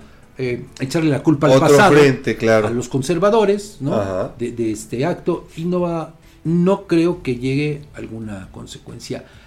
Tal vez tal vez a lo más que se pueda llegar sería a que eh, se dé con algún grupo del narcotráfico que a, a quien se le pueda echar la pelotita. Creo que es lo más que podría ocurrir, ¿no? Fíjate. Pero de eso a que haya alguna consecuencia legal, es decir, a que haya algún detenido, es la verdad es que bastante. Ni hablar de alguna Ahora, consecuencia pero- pero diplomática. aquí, Edgar, el asunto es que eh, nos lleva a pensar, bueno, ¿cuántas acciones como estas no se han realizado más? Claro. Y en- en- Utilizando así es. esto. Y en Digo, otros lugares. Aquí ¿eh? porque se percataron, no Sí. porque lo, pero digo, ¿cuántas acciones más de esta naturaleza no se habrán replicado no solamente en Hong Kong, sino en algunas otras partes? ¿no? Ahora imagínate. Confiados quizá, pues es que viene el logo del gobierno de México, eh, bueno, Es, maíz. de maíz, pues, se trata de frijol, bueno, no lo sé. Pero bueno, pues eh, sí da lugar Mi al pregunta es. ¿nos da para, para producir y exportar granos? Es que, a ver, Edgar, el tema no es de los granos, el tema es más bien de la producción, aquí sí con fines de exportación de las drogas. O sea, esto habla de cómo los tentáculos del crimen organizado se han extendido prácticamente por todo el mundo, del crimen organizado de México. De hecho, ahora mismo, eh, a partir de el lunes, eh, un grupo de por lo menos 20 medios de comunicación de distintos países, obviamente involucrado en México a través de Quinto Elemento Lab, pues han dado, están dando con usted de manera seriada una investigación precisamente de cómo el crimen organizado, particularmente de México, ha extendido, se ha extendido hacia distintas regiones del mundo. Es un trabajo bastante interesante, un trabajo de colaboración periodística eh, que pues llevó a hurgar en muchas partes para tener esta visión, repito, de la globalización del crimen organizado. Es un trabajo muy interesante el que están realizando en alianza estos 20 medios de comunicación. Fíjate qué interesante. Pues a ver en qué termina esta novela. Y por otro lado, Fabián, hace un rato referías esta experiencia que te platicaban tus papás, que en algún momento cuando viajaban en tren, pues tenían que cerrar las cortinillas y ventanas, es, sí. porque pues eh, el tren era apedreado, ¿no? Con la intención de robarles. Pues fíjate que esta escena se repitió recientemente allá en la recta a Cholula, y es que captaron a un sujeto lanzando piedras a los automovilistas con la intención primero de dañar el cristal y en lo que te detienes eh, a, ver qué otro daño, pues asaltarte. Es eh, eh, una imagen muy breve, la- tarda muy poco, pero sí se nota como un sujeto así, pero vaya, sobre prácticamente la vía, menos de un metro de- de la, de- del arroyo vehicular, ahí está lanzando piedras a los automovilistas. Y bueno, aquí hay que decirlo que esta práctica eh, también ya ha sido reportada en algunas carreteras de aquí del, del estado. Eh, incluso, eh, sobre todo en esta que va para, del Arco Norte, allá por que, que contacta a Iztacuixtla con Sanctorum. Sí. En este tramo, ahí es donde también se han presentado este tipo de actividades ilícitas, desde luego. Pero eh, no solamente eso, a mí me han referido que también en algún momento aquí en el puente de Cuauhtémoc, en este puente peatonal, también en algún momento se han registrado situaciones similares. Eh, también eh, hay algunos datos extraoficiales que apuntan a actividades similares allá por la zona de Xaltocan, Ya. en Hueyotlipan, en, en- en esta carretera que va para Calpulalpan. Incluso, bueno, pues eh, también se habla de que en algunos de estos tramos, sobre todo, repito, los que eh, conectan con el arco norte, se ha dado eh, el hallazgo, el reporte de los también ya famosos ponchallantas, ¿no? Sí, que sí, sí, tiran estas especies de crucetas afiladas, Ajá. ¿no? Para que obviamente se te ponchen las llantas, ¿no? Tú te detengas y es el momento en que aparecen los delincuentes y entonces pues te despojan de tus pertenencias. Eh, esa es una eh, realidad, pero mira, Edgar, aquí, como lo hemos referido en otras ocasiones, la gran pregunta es esa, a ver, si ya tienes detectados, identificados estos focos rojos, una, dos, si se supone que haces trabajo de inteligencia. Tres, si se supone que tienes cámaras de videovigilancia, ¿por qué no actúas como autoridad? Esa es la gran pregunta, Fabián. Porque después de todo, fíjate, lo acabas de referir, ya identificaron esos puntos donde recurrentemente se dan Tú dime, a ver, si se hiciera un trabajo real, auténtico, eficiente de labores de inteligencia, pues ya hubiese eh, la autoridad identificado por lo menos. No solamente identificado, dispuesto los operativos necesarios para atrapar a esos delincuentes, porque son delincuentes, o sea, no hay otra, Edgar, ¿no? O así sea, si tú quieres quizá verlo como una, eh, pues un acto, una broma inocente, como dicen, ¿no? Una, o una broma estudiantil, pues no, porque son actos delictivos a fin de cuentas. Entonces, repito, ahí solo sería cuestión que las autoridades se aplicaran y que pues pusieran en marcha los, los operativos, Edgar. Tan fácil como eso. ¿No? Sin duda, desafortunadamente, omisión. Mm, pues, a todas luces, a todas luces, claro que sí. Porque, eh, repito, tú dime, a ver, eh, Edgar, eh, ¿de qué sirve que, por ejemplo, aquí en el Estado haya más de 800 elementos de la Guardia Nacional? Tú los ves, por ejemplo, recorriendo las carreteras. Bueno, es rara la ocasión en que tú los ves. O sea, y eso que hay cinco cuarteles o se están construyendo cinco cuarteles aquí en el estado. ¿Dónde está la presencia de la Guardia Nacional? ¿Dónde está la Marina que, por cierto, supone que vino nada más en el Mundial de Voleibol? Y por, por cierto, ahora que la refieres, ¿ya se habrán ido? ¿Quién sabe? ¿Recogieron sus lanchitas y se fueron? Pero es que como no hay agua. Es que como no hay agua exactamente. Ah, es que sabes que a lo mejor le, van a echar la culpa a los cañones antigranizo. No llueve, no hay agua. No hay agua. No hay eh, donde ah, tengan sus lanchitas, sus barquitos, aunque sea de papel, y entonces por eso pues a lo mejor ya se fueron, ¿no? Fíjate, no, no, no, no. Bueno, vamos a la pausa. 8 con 19, regresamos.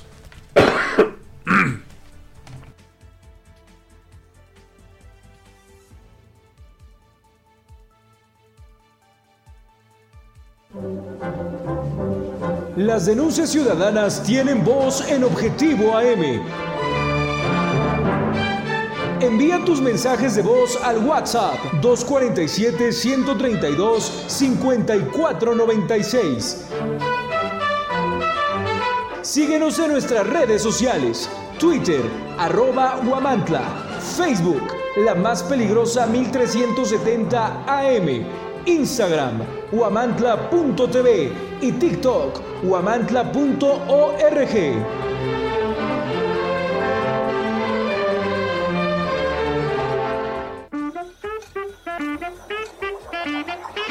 En Tortas Gamis Oficial nos destacamos por nuestra dedicación a la higiene y la autenticidad en cada torta que preparamos. Hemos mantenido nuestra fama durante más de una década gracias a nuestros ingredientes originales.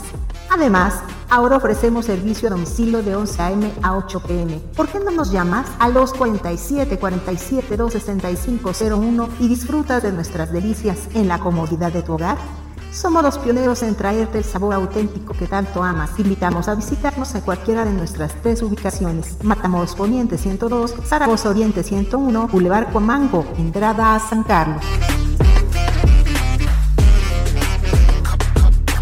El gobierno de Yauquemecan trabaja por y para la gente. Estamos comprometidos con el desarrollo y el bienestar de nuestra comunidad y trabajamos día a día para lograrlo. Yauquemecan un municipio que fluye. Objetivo AM se transmite a través del 1370 AM, la más peligrosa. Desde el Centro de Información en Juárez Norte número 215, en Huamantla, Tlaxcala. Pues eh, ahí tiene usted la información y ahora pues vamos con, con esto, Edgar, que ya fíjate de alguna manera está generando controversia.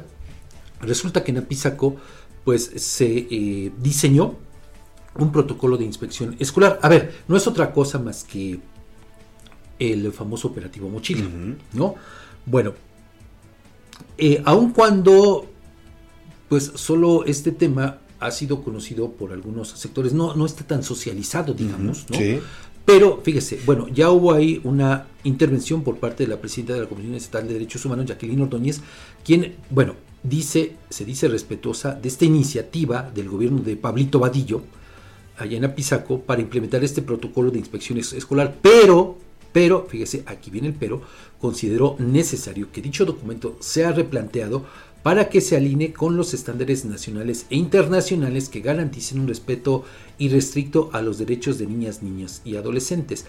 Precisó que incluso han sido la propia Suprema Corte de Justicia de la Nación y la Comisión Nacional de los Derechos Humanos las instancias que han determinado que la aplicación de este tipo de operativos, comúnmente conocidos como mochila segura, es inconstitucional, toda vez que han demostrado ser ineficaces para atender las causas profundas de la violencia escolar y lo más preocupante es que pueden generar efectos adversos como la estigmatización y percepciones erróneas sobre la violencia, propiciando sesgos étnicos raciales. Y es que este tipo de revisiones no se guían de acuerdo con la Ombudsperson por un estándar común, además de que en ellos se debe anteponer el interés superior de la infancia, la autonomía progresiva y el desarrollo integral, que son derechos fundamentales a la legalidad y seguridad jurídica de los menores contenidos en la Constitución Política de los Estados Unidos Mexicanos.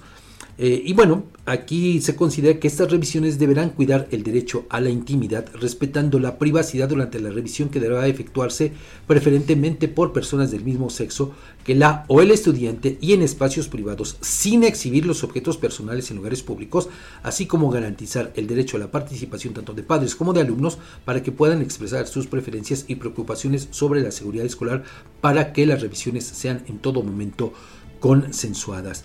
Es un tema, Edgar, que eh, pues si bien no impide que las comunidades escolares que así lo deciden lleven a cabo estas acciones de prevención de violencia, pero debe eh, existir el protocolo adecuado, porque visto desde la Suprema Corte de Justicia de la Nación, principalmente, pues es a todas luces, nos guste o no, un acto inconstitucional, que eh, obviamente conlleva muchos riesgos.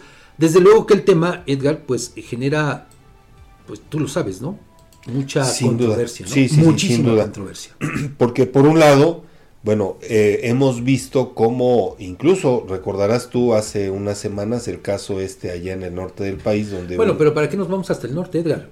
Ah, Recordemos solamente lo sucedido en este plantel de, del- de el CETIS en Chautempan el Cierto. ciclo escolar pasado, donde eh, pues eh, hubo una agresión.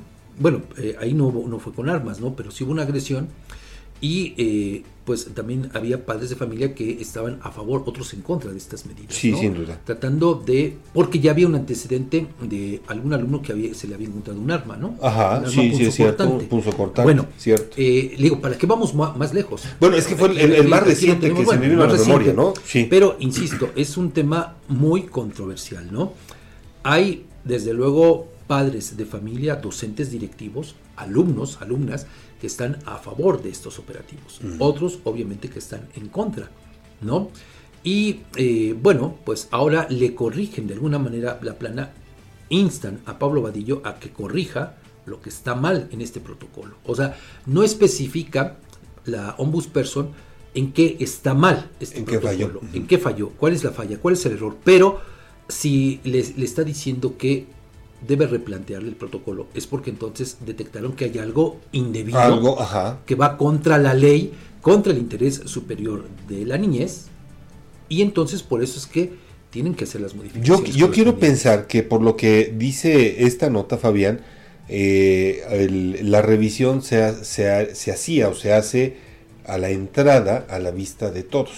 Probablemente detectaron que en algún caso hubo algo donde alguien se sintió pues agredido, Agredido. violado en su intimidad y por eso es que se llega hasta la comisión y por eso esta Pero, a ver, a ver. Edgar, es que yo no me aparto de, de que puedan existir estas estrategias. Sí, sí. El tema es que, a ver, siendo tu autoridad, que no, no sepas que se trata de una acción inconstitucional, Ay, eso solamente evidencia tu ignorancia No, supina. pero, pues- Y esto me lleva a pensar lo que en su momento planteó el presidente municipal de Coapiazcla, Antonio Romero, que en su plan municipal de desarrollo incluía, o incluye, mejor dicho, los operativos Mochila, sin eh, tomar en cuenta absolutamente eh, esta consideración de la Suprema Corte, él, él ya lo daba por hecho. que lo iba a hacer como Contra quisiera. la inconstitucionalidad, ¿no? Sí, tienes razón. Desafortunadamente. Entonces, por eso te digo, habla de esa ignorancia supina de las autoridades, ¿no? Eh, eh, sobre todo, Edgar, pues en este afán de quedar bien con la sociedad y para atacar, digo, no está mal, porque pues eh, a fin de cuentas lo que queremos como sociedad es evitar actos de violencia, ¿no? Como ya lo hemos visto en muchas escuelas, Sí. ¿no? Pero el- aquí el, el asunto pues es que se puede hacer, pero pues para eso hay leyes, para eso está la constitución. Y quieras o no, la tienes que respetar. O sea, Es- no te la puedes brincar. Pero como en otros eh, tantos casos. Es algo de lo que nuestras autoridades Entonces, municipales. Bueno, aquí el tema pues es que Pablo Vadillo tendrá que, que corregir todo Sí, esto. sí, sí. Y fíjate, además yo recuerdo que en algún momento, eh, hace, creo que fue hace dos años o quizá un poquito más, eh, precisamente un padre de familia de aquí de Tlaxcala, docente de la Universidad Autónoma, eh, promovió un recurso eh, de amparo ante la justicia federal para evitar que sus pequeñas, que a sus pequeñas hijas, iban en primaria, si no me equivoco, pues eh, en sus escuelas se hiciera este operativo, porque ya lo estaban haciendo en una escuela primaria. Mm. Entonces, este eh, maestro, voy a buscar el dato para compartirlo y logra este amparo de la justicia federal para evitar la revisión. Fíjate, Fíjate. hasta dónde también ha escalado el, el tema. Sí, sin duda. Y eh, bueno, pues eh, creo que sí tendría que ser motivo de eh, pues atención por parte del presidente municipal. Vamos a ver cómo, cómo, cómo reacciona. ¿Cómo? ¿Cuál es su reacción? Porque, Sí. repito, no es un tema, no es un tema, Edgar, eh, pues nada sencillo. Al contrario, tiene muchas aristas, puntos de vista a favor como en contra. Y tú recordarás que hace algunos días aquí mismo dábamos a conocer una denuncia ciudadana eh, que obviamente pues pidiéndose el anonimato nos referían que en el Cebetis han estado ya realizando el operativo Mochila, pero a la vista de todos los alumnos, es decir, sin cuidar todos estos detalles que ahora está compartiendo la Comisión Estatal de los Derechos Humanos. Yo quiero pensar que fue eso, ¿eh? pues tengo entendido que encontraron por lo menos un arma, un arma blanca Un a arma un blanca, alumno. ahí. A un- a un alumno. Digo, al final de cuentas hubo un resultado, pero sí, Sí. tienes razón. Creo que acá la, la idea es, si se va a hacer un tipo de este operativo, primero tiene que ser consensuado. Así es. Padres de familia, de alumnos, familia. docentes y a- algo que también eh, me, me queda muy claro, que sea, es decir, que cada mochila sea revisada por una persona del mismo sexo del alumno o la alumna para que también pueda haber un poquito más de confianza. Claro. Y la otra, que no sea tan a la vista, digo, porque me queda claro que a veces eh, puedes llevar algo que incluso eh, lastime tu seguridad. Fíjate que a mí me, me- me ocurrió una ocasión, un hecho de, eh, o, bueno, lo, lo vi, no, o sea, no, no lo viví, pero sí de un alumno que llevaba un medicamento de mucho control y que despertó suspicacias, pero que le había sido eh, suministrado Suministrado. por un médico, bueno, pues pero. Pero ya estás estigmatizando. Claro, estás esti- Y es lo que se trata de, es de evitar. Le digo, bueno, pues eh, eh, el tema es bastante controversial, ¿no? Eh, repito, vamos a ver qué respuesta da Pablo Vadillo an- ante todo esto. ¿Dará respuesta? Y el, el tema, pues es que te digo, ah, pues es que la tiene que dar, o sea, no, no es que le guste no, Edgar, eh, porque, repito, se trata de un tema bastante sensible, preocupante, sí, por los niveles de inseguridad que se están viviendo de manera general, pero, pues, repito, se puede hacer siempre y cuando valga Se ajusten a ciertos cánones, a ciertos criterios. tiene que ser, de otra manera, pues vas, vas a estar ante esta circunstancia, ¿no? Sí, y, y el- se corre el riesgo de que en algún momento, como planteabas en el caso de este maestro de la Universidad Autónoma, no solamente vengan en cascadas más eh, algún amparo recursos como esos, sino que también eh, haya molestias que deriven en otras. Y no solamente eso, Edgar. A ver, eh, como sociedad, ¿qué deberíamos o qué tenemos que hacer? Más que deberíamos, ¿qué tenemos que hacer? Como padres de familia, estar atentos a revisar nosotros, como padres de familia, las mochilas de nuestros hijos. Sin duda. ¿No? Eh, ¿Cómo te vas? Sí. Y cómo llegas. Así es. ¿no? Digo, Creo que desde es, ahí tendría es que- desde ahí desde fundamental. ahí, ¿no? Yo creo que ya no tenías que llegar ni siquiera a la instancia escolar Porque si tú estás pendiente de qué es lo que traen y llevan tus hijos a la escuela, pues entonces te puedes dar cuenta de cuestiones que a lo mejor digo, en un momento podrían generar dolor, enojo, pero que pueden Una situación de prevenir. apremio, ¿no? Sí, claro, Que puede prevenir. pero que pueden prevenir, por supuesto. Pues vamos a la pausa, ya nos comimos el tiempo, regresamos con más.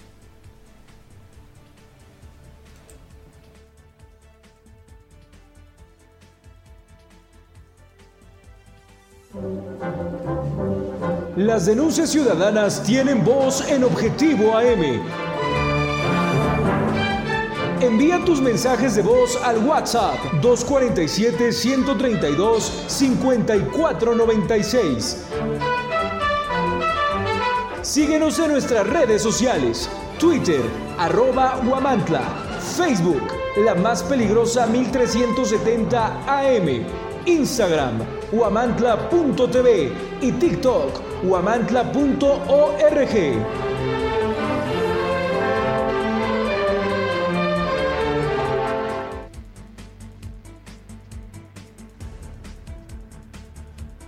Descubre el Instituto Amado Nervo que ofrece educación de calidad con más de 77 años de experiencia formando corazones y mentes. Desde 1947, nuestra misión ha sido promover los principios de una verdadera humanidad a la luz del Evangelio. En el Instituto Amado Nervo ofrecemos niveles educativos de primaria, secundaria y preparatoria en el turno vespertino, con una educación integral y de excelencia. Contamos con talleres para el desarrollo de sus habilidades y pasiones, desde fútbol, oratoria y declamación, hasta voleibol, música y teatro. Nuestros niveles educativos están incorporados a la CEPE, garantizando una educación avalada por las autoridades. Visítanos en calle Guerrero Norte, número 124, Colonia Centro, en Huamantla, Tlaxcala, o contáctanos al 247-47-20472. Labor Omnia Visit, porque el trabajo todo lo vence. Instituto Amado Nervo. En Alzayanca estamos escribiendo una nueva historia. Estamos construyendo un municipio con más justicia. Atendemos las necesidades más urgentes de la población para terminar con el rezago. El gobierno municipal de Alzayanca 2021-2024 busca cercanía con la población para atender con oportunidad, calidad y calidez a los habitantes del municipio. Esa es la historia.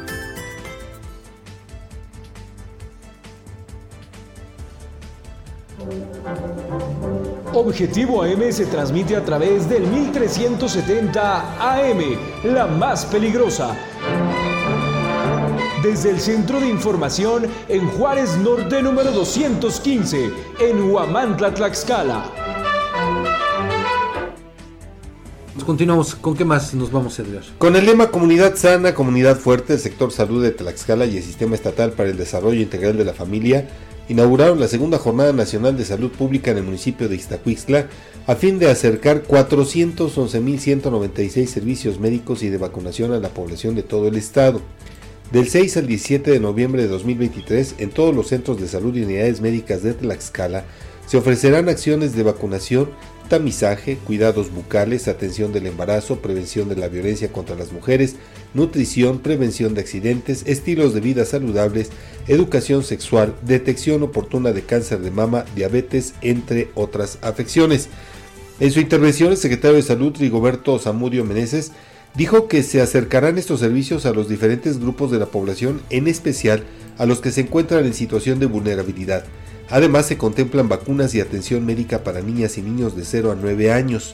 Durante esta segunda Jornada Nacional de Salud Pública en los centros de salud y unidades médicas se otorgará vacunación contra influenza, entrega de vida suero oral y albendazol, colocación de vitamina A, talleres para cuidadores de acciones preventivas, difusión de información en medios digitales y perifoneo. Para adolescentes de 10 a 19 años se otorgará vacunación contra el virus del papiloma humano, pláticas para la prevención de embarazo, prevención de violencia, orientación para una alimentación correcta, salud bucal, prevención de consumo de sustancias nocivas, virus de inmunodeficiencia humana e infecciones de transmisión sexual.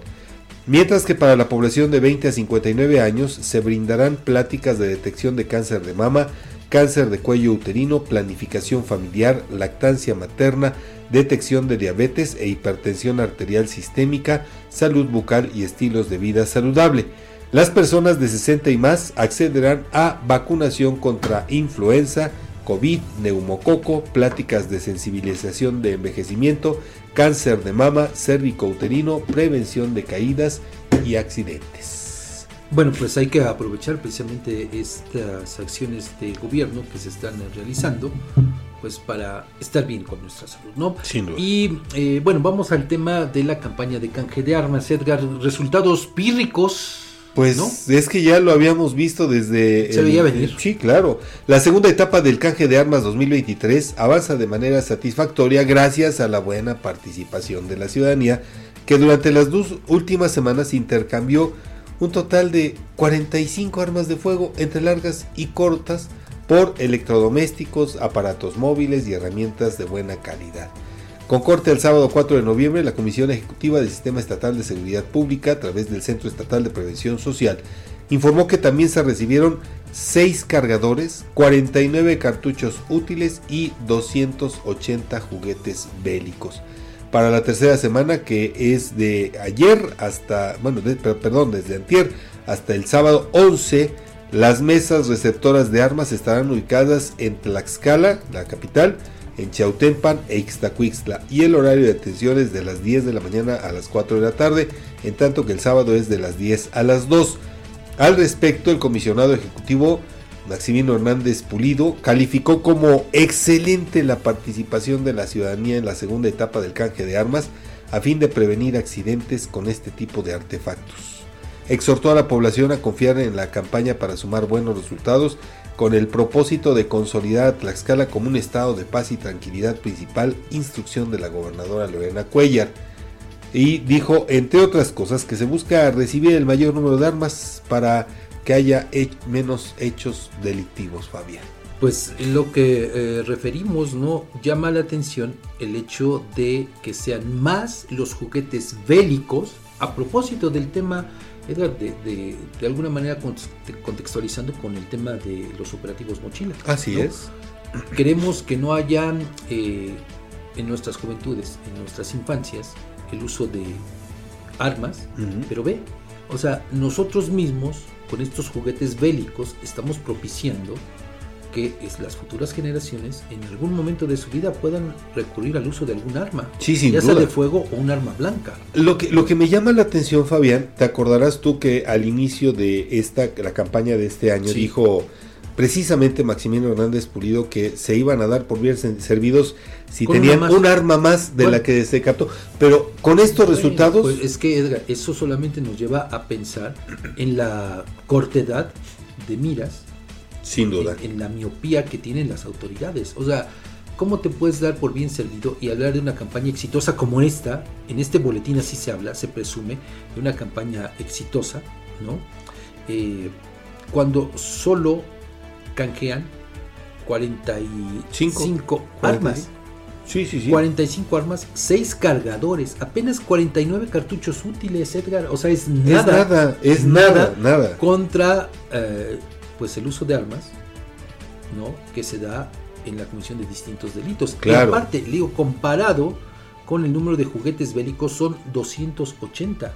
Repito, esto solamente nos habla, Edgar, de esto que hemos abordado en otras en otros momentos, de cómo pues eh, nosotros como sociedad, nosotros mismos estamos propiciando que las futuras generaciones, como lo decía hace un rato, en un futuro no muy lejano, Hagan uso de- hagan sí, uso de- normalicen el uso de las armas. Exactamente como si nada sucediera. ¿Por qué? Porque nada sucede. No, claro, y porque vemos como padres de familia, ah, pues como algo hasta gracioso, ¿no? Sí. Ah, pues es el cumpleaños de, del niño Edgar Conde, del niño Asael. ¿Qué les vamos a regalar? Ah, pues una pistola de dardos, ¿no? Una pistola de rifle- agua. Un rifle de diablos, hasta una pistola de agua.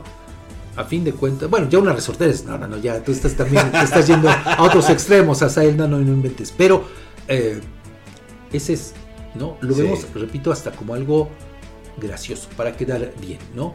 Pero no nos damos cuenta del grave daño que estamos haciendo. So- sobre Ahí todo. están los resultados. Sí, Fabián, sobre todo porque, por ejemplo, el día de ayer en eh, Calpulalpan, tres hombres, tres sujetos, a punta de pistola despojaron a un hombre de 50 mil pesos. Lo que sucedió en, en Texolo, donde también atracaron a un uh, campesino a punta de balazos, lo que sucedió en Tetla también con armas de Así fuego. es. Entonces, pues solamente veamos, volteam, voltemos a ver Sí. esos hechos violentos, delictivos, pues para quizá comprender un poco más eh, sobre este tema. Y evitar caer en un triunfalismo falaz, porque al final de cuentas no lo es. Van No. abajo de lo registrado el año pasado. Muy, muy, muy abajo. Sí. De hecho, eh, en, en la campaña del año pasado fueron 4.800 juguetes bélicos. Así si no me es, equivoco. sí, sí. 4.500, 4.800. Bueno, vean nada más la cantidad de juguetes. O sea, estamos hablando eh, de 4.500 niños, por lo menos, que tuvieron en sus manos un juguete Un bélico. juguete bélico, sí, sin Nada duda. más. Sí. Nada A- Al, al cierre de la primera etapa de esta campaña 2023, que fue hace algunos meses, recordarás, apenas sí eh, rozaban el 60% de lo alcanzado en 2022. Pero con estas cifras, dudo mucho que lleguen siquiera al uno más, ¿eh? pues va a estar complicado. Ni siquiera que igualen las cifras del año otros pasado. temas de lo que ocurre en Puebla. Por su presunta responsabilidad en la comisión del delito de secuestro, la Fiscalía de aquel estado cumplió una orden de aprehensión en contra de José María N. La entonces Procuraduría General de Justicia tomó conocimiento que el 9 de mayo del año 2000, un ciudadano circulaba a la altura de la localidad de San José Tilapa, proveniente del municipio de Tehuacán, cuando fue interceptado por una camioneta tipo pick-up de la que descendieron tres hombres armados, Nada tres más. hombres armados, quienes le taparon los ojos y subieron a la unidad para llevarlo a un lugar conocido como Cerro Blanco, donde estuvo custodiado por varias personas. Los sujetos exigieron a familiares del afectado un pago por 500 mil pesos. Sin embargo, después de distintas negociaciones, solo entregaron la cantidad de 192 mil, logrando la liberación de la víctima. El 17 de mayo de 2002, la dependencia identificó a los responsables y solicitó la orden de aprehensión en su contra, pero fíjese, fue hasta el 20 de septiembre de 2023, cuánto tiempo anduvieron prófugos, Fíjate, cuando agentes 23 investigadores años. cumplimentaron el mandamiento judicial en contra de José María N. en Tehuacán. Y bueno, pues, con eh, relación a estos hechos, ya anteriormente habían sido detenidas otras cuatro personas y estas mismas ya fueron sentenciadas a 50 años de prisión. ¿Justicia tardía es justicia, Fabián?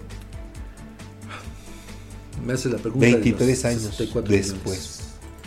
Bueno, en otra información también del estado de Puebla, la Fiscalía General de esa entidad cumplió orden de aprehensión contra Carlos Antonio N. de 31 años de edad por su presunta responsabilidad en la comisión de los delitos de extorsión y violación a la intimidad. De acuerdo con la denunciante, hace aproximadamente tres años, vía Facebook, contactó con una página de decanes para solicitar información. Tras proporcionar sus datos, le refirieron que se trataba de servicios de escort. La víctima fue convencida acordando que le pagarían la cantidad de 30 mil pesos por cada servicio, por lo que acudió con una persona a Chignahuapan. Sin embargo, nunca le entregaron el dinero pactado. Además, la afectada comenzó a ser amenazada para que les diera su camioneta Homer, una motocicleta Suzuki o la cantidad de 300 mil pesos, ya que de no hacerlo publicarían sus fotografías en redes sociales y las enviarían a sus familiares. Ante el temor de que cumplieran su amenaza, la joven decidió pagar la cantidad de 8 mil pesos, pero continuó con la exigencia económica. Al denunciar los hechos, la Fiscalía de Puebla investigó y solicitó y obtuvo orden de aprehensión contra Carlos Antonio N., quien fue aprendido el 20 de octubre de 2023 en el municipio de Chignahuapan.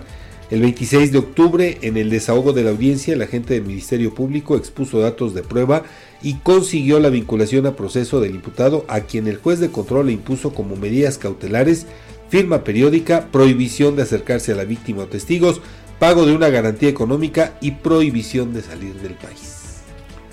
Bueno, pues eh, aquí solo creo que valdría la pena, eh, Edgar, rápidamente reflexionar sobre pues cómo estas redes de tratantes, porque a fin de cuentas son eso, redes Sí. de tratantes eh, con fines de explotación sexual, pues siguen enganchando a mujeres. Esta es una eh, modalidad que han eh, explotado sobre todo a partir de la pandemia por el COVID, cómo han recurrido a las redes sociales, al internet para enganchar a las víctimas.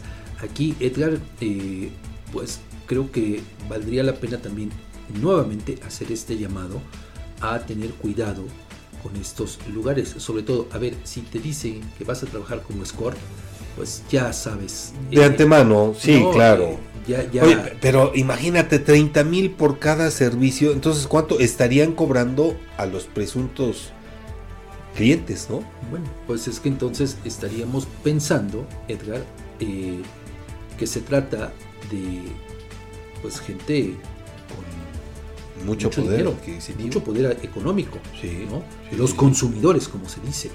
Pero también, fíjate, a ver, eh, si de acuerdo con, con esta información que tenemos, se podría deducir que también la víctima, pues era, en todo caso, pues alguna persona acomodada.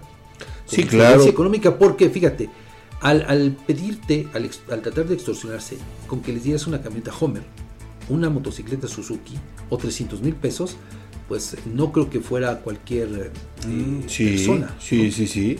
Entonces, Sin duda. bueno, pero pues repito, ojalá que esto sirva como una alerta para no caer en estos eh, juegos. Sin duda. Y bueno, eh, ya para antes de irnos al corte, si me lo permites, Fabián, en un contexto en el que la seguridad y el orden público son temas de preocupación constante en México, el rector de la Universidad Iberoamericana, Mario Patrón Sánchez, expuso la existencia de una macrocriminalidad en ciertas áreas del país, caracterizada por la pérdida total de gobernabilidad por parte del Estado, como lo ha vivido recientemente la vecina entidad. Y es que el rector asistió al Congreso del Estado de Puebla para participar en un foro sobre declaración especial de ausencia. Allí el rector de la Ibero Puebla destacó la importancia de que los tres niveles de gobierno realicen un análisis integral y brinden una explicación a la sociedad en su conjunto con el objetivo de informar a la población sobre la naturaleza de los desafíos que enfrenta la nación. El académico planteó que esta macrocriminalidad deja a las regiones afectadas a merced de la influencia y el control del crimen organizado, además de que subrayó la necesidad de abordar estos fenómenos de manera meticulosa, analizándolos a fondo para desarrollar estrategias de prevención efectivas. Y para enfrentar dicho fenómeno, propuso que Puebla considere la implementación de un plan estatal de pacificación que permita la aplicación de estrategias tanto preventivas como reactivas. Y este plan tendría como objetivo la reconstrucción del tejido social en las zonas del Estado que lo requieran. Fabián. Bueno, pues habla precisamente de la situación que desafortunadamente se está viviendo ah, en Puebla, sobre todo en las últimas horas. Eh, ya llevan eh, por lo menos 15 personas fallecidas Sí. en situaciones Ataques. eh, de violencia, Sí. no una situación que está preocupando bastante. Vamos a la siguiente pausa, regresamos.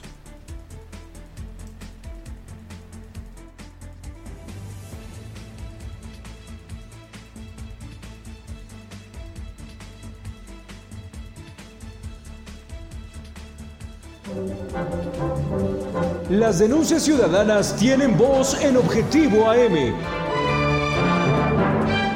Envía tus mensajes de voz al WhatsApp 247-132-5496.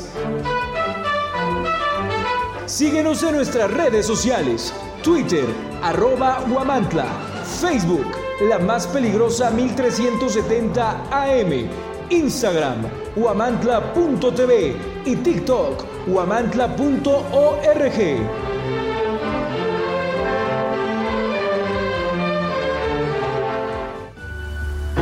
El compromiso no es una palabra, es un acto y Coapiaxla es el ejemplo de ello. Día con día escribimos una nueva historia donde el protagonista eres tú, donde tus necesidades son las nuestras. Y cada día trabajamos para cumplirlas porque con Coapiaxla unidos avanzamos. Gobierno de Coapiaxla 2021-2024. Amantes del dulce, les traemos una tentación que no podrán resistir. Bienvenidos a Pastelería El Convento, tu destino para los pasteles más deliciosos en Guamantla.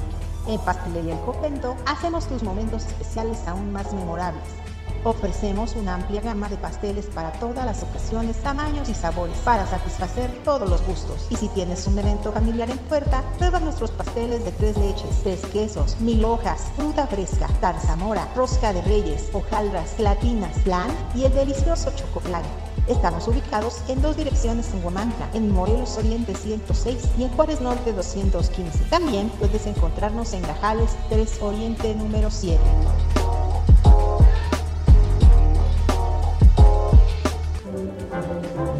Objetivo AM se transmite a través del 1370 AM, la más peligrosa. Desde el Centro de Información en Juárez Norte número 215, en Huamantla, Tlaxcala. Bueno, tenemos más eh, información, Edgar, también eh, de Puebla, porque, bueno, pues a partir del próximo eh, lunes, pues va a cambiar el el horario de clases. Así es, Fabián. Fíjate que, eh, como ya lo referiste, en el estado de Puebla entrarán media hora después a clases por el inicio del horario escolar de invierno, de acuerdo con lo que dio a conocer la Secretaría de Educación Pública de esa entidad. en un comunicado se detalló que horarios establecidos para cada nivel de este nuevo horario quedarán de la siguiente manera. Para inicial escolarizada, el ingreso debe ser a las 8.30 y finalizar a las 15.30. Para preescolar matutino entran 9.30 y salen 12.30. En el vespertino van a entrar a la una y media y saldrán, a las 4 y media. Y para primaria matutino, matutina, perdón, el horario es de 8 y media a 1 y media, en tanto que en el turno vespertino será de 13.45 a 18.30 horas. En secundaria general matutina entrarán a las 7 y media y saldrán a la 1 y media. En el vespertino entrarán a la 1.40 y saldrán a las 7 y media y en secundaria técnica matutina van a entrar de 7 y media a la 1.45, en tanto que en el vespertino entrarán de las 2 a las 8 de la noche. Con este nuevo horario y hasta el próximo 16 de febrero, los estudiantes podrán utilizar prendas adicionales al uniforme como chamarras, bufandas, gorros y guantes. Lo anterior con el fin de prevenir enfermedades respiratorias en la comunidad estudiantil, de acuerdo con lo que dijo la Secretaría. Esta medida estará vigente en escuelas públicas y particulares de todo el estado en los niveles inicial escolarizada, preescolar, primaria y secundaria. Bueno, pues esperemos que aquí en el estado Edgar se tomen también las medidas correspondientes para modificar el, horario. Y bueno, quiero entender que esta determinación que toma la autoridad allá en Puebla, la autoridad educativa, pues eh, obedece precisamente a los pronósticos que se han dado respecto de eh, cómo se avecinan pues de aquí hasta fin de año eh, por lo menos 11 frentes fríos, ¿no? Crudos además. Que van, van a, obviamente a provocar el descenso de la, de la temperatura. Y por algo lo están determinando, ¿no? O sea, ya previendo cómo viene el invierno. Porque mira, Normalmente esto se hacía, pero ya en los primeros días de diciembre, ¿no? Hasta diciembre, quizá en enero, febrero, pero sí, ahorita ya. Pero ahorita se está tomando con muchísima antelación y quiero entender que también pues va ligado para evitar pues afectaciones en las vías respiratorias de, eh, del alumnado y también de los propios de los maestros de los, propios eh, maestros aquí bueno yo hoy veía en algunos noticieros de Puebla, eso de las 5 de la mañana, eh, pues como hubo algunas pues eh, opiniones encontradas que, apuntaban a lo siguiente. Eh, que cómo es posible que se esté ahora modificando el horario de, clases, Edgar, cuando ya se quitó el horario de verano. Ajá. O sea, porque dicen algunas personas, a ver, ya se elimina el horario de verano. ¿no? Sabemos que este año ya no aplicó, ya. no, incluso hubo alguno que otro trasnochado que yo conozco y que no digo su nombre, pero que estoy viendo que ya besas a él que, pues no modificó sus dispositivos o bueno más bien porque ya están este caducos obsoletos caducos pues, por eso ni siquiera se percató que, eso ya no existía pero bueno esa es otra historia eh, y dicen que pues ahora los alumnos, por ejemplo, secundaria, van a tener que salir 7.30 y ya cuando está oscuro, ¿no? Sí. Pero, eh, pues, a ver, Edgar, con el horario, si hubiese cambiado el horario, saldría, saldría la misma situación. ¿Estamos de acuerdo? Sí, sin duda. O sea, porque ya estaríamos en el otro horario. ¿no? Sí. Entonces, aquí, bueno, yo creo que más bien tendríamos que preocuparnos, caigo otra vez en esa responsabilidad como padres de familia, de preocuparnos por nuestros hijos, ¿no? Porque, a ver, eh, se está haciendo, creo, lo propio para evitar que tus hijos se enfermen. Si van a secundaria sobre todo, ¿no? Sí. Pero, a ver, nos preocupa más el tema de la noche, sí es cierto. Pero, pues entonces también como padres de familia tendríamos que, que preocuparnos y ocuparnos para ir por, por los hijos a la escuela. Que eh, bueno, es, es que eso, sobre todo en estos tiempos, es prácticamente Yo creo- impensable no ir por los hijos a la escuela. Yo ¿eh? creo que yo creo que el tema este de- de- del horario o, o pretextar que ya desapareció el otro y que para qué esta modificación ahorita por una temporada, yo creo que es un pretexto, pues, eh, baladí. Digamos que sí, ¿no? Porque te digo, a ver, ¿qué habría pasado si todavía estuvieran vigentes los dos horarios? Desde el pasado veintitantos de octubre, 28, 29, ya se habría cambiado el horario. Sí. Entonces pasaría lo mismo. Lo mismo. O sea, Digo, vas a entrar una hora antes, o sea, incluso est- estarías entrando. Entonces, pero bueno. Más antes que ahorita. Así. Bueno, son situaciones. Vamos a más. Por supuesto, la noche del pasado lunes, una persecución y balacera en el municipio de Tecamachalco dejó como saldo un muerto y un lesionado, así como dos vehículos accidentados en la carretera de acceso a la comunidad de San Mateo Tlaixpan. Los hechos ocurrieron en la carretera a Tlaixpan cuando una camioneta y un automóvil compacto se vieron involucrados en una intensa persecución. La situación culminó en un choque y volcadura del automóvil compacto mientras que el resto de los ocupantes de ambos vehículos lograron escapar. La escena del incidente fue rápidamente acordonada por la llegada de la Policía Municipal y Estatal, quienes tomaron control de la situación. Paramédicos atendieron ahí a un hombre herido que resultó ser el único ocupante del vehículo compacto accidentado, mientras que se continúa con la búsqueda de los demás involucrados que se dieron a la fuga y que viajaban en esta camioneta SV. UV, una tipo sub, suburban, de esas camionetitas, ¿no? De varios pasajeros. Así se dio este hecho allá en eh, Tehuacán, Puebla, Fabián.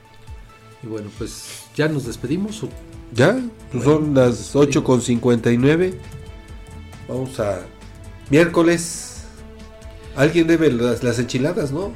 O sea, aquí don, don Azael, espero que hoy sí nos consienta porque pues eh, desde hace unos días solamente nos antoja con los postres. Ah, sí es cierto. Y, y el capuchino. Sí, Por sí es cierto, mí me debe un, un café frío y hasta un irlandés. Ah, mira. Mínimo un carajillo, ¿no? Ah.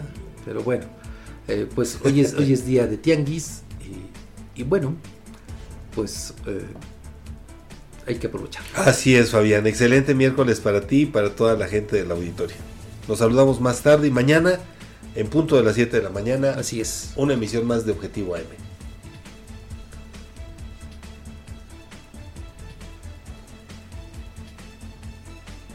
Las tienen voz en Objetivo AM.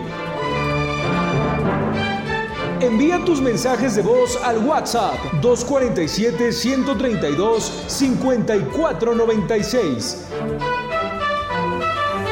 Síguenos en nuestras redes sociales, Twitter, arroba Huamantla, Facebook, la más peligrosa 1370 AM, Instagram, huamantla.tv y TikTok, huamantla.org.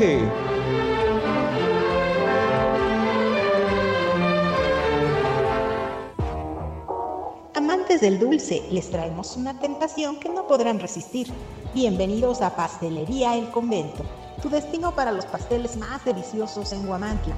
En Pastelería El Convento hacemos tus momentos especiales aún más dos mil hojas.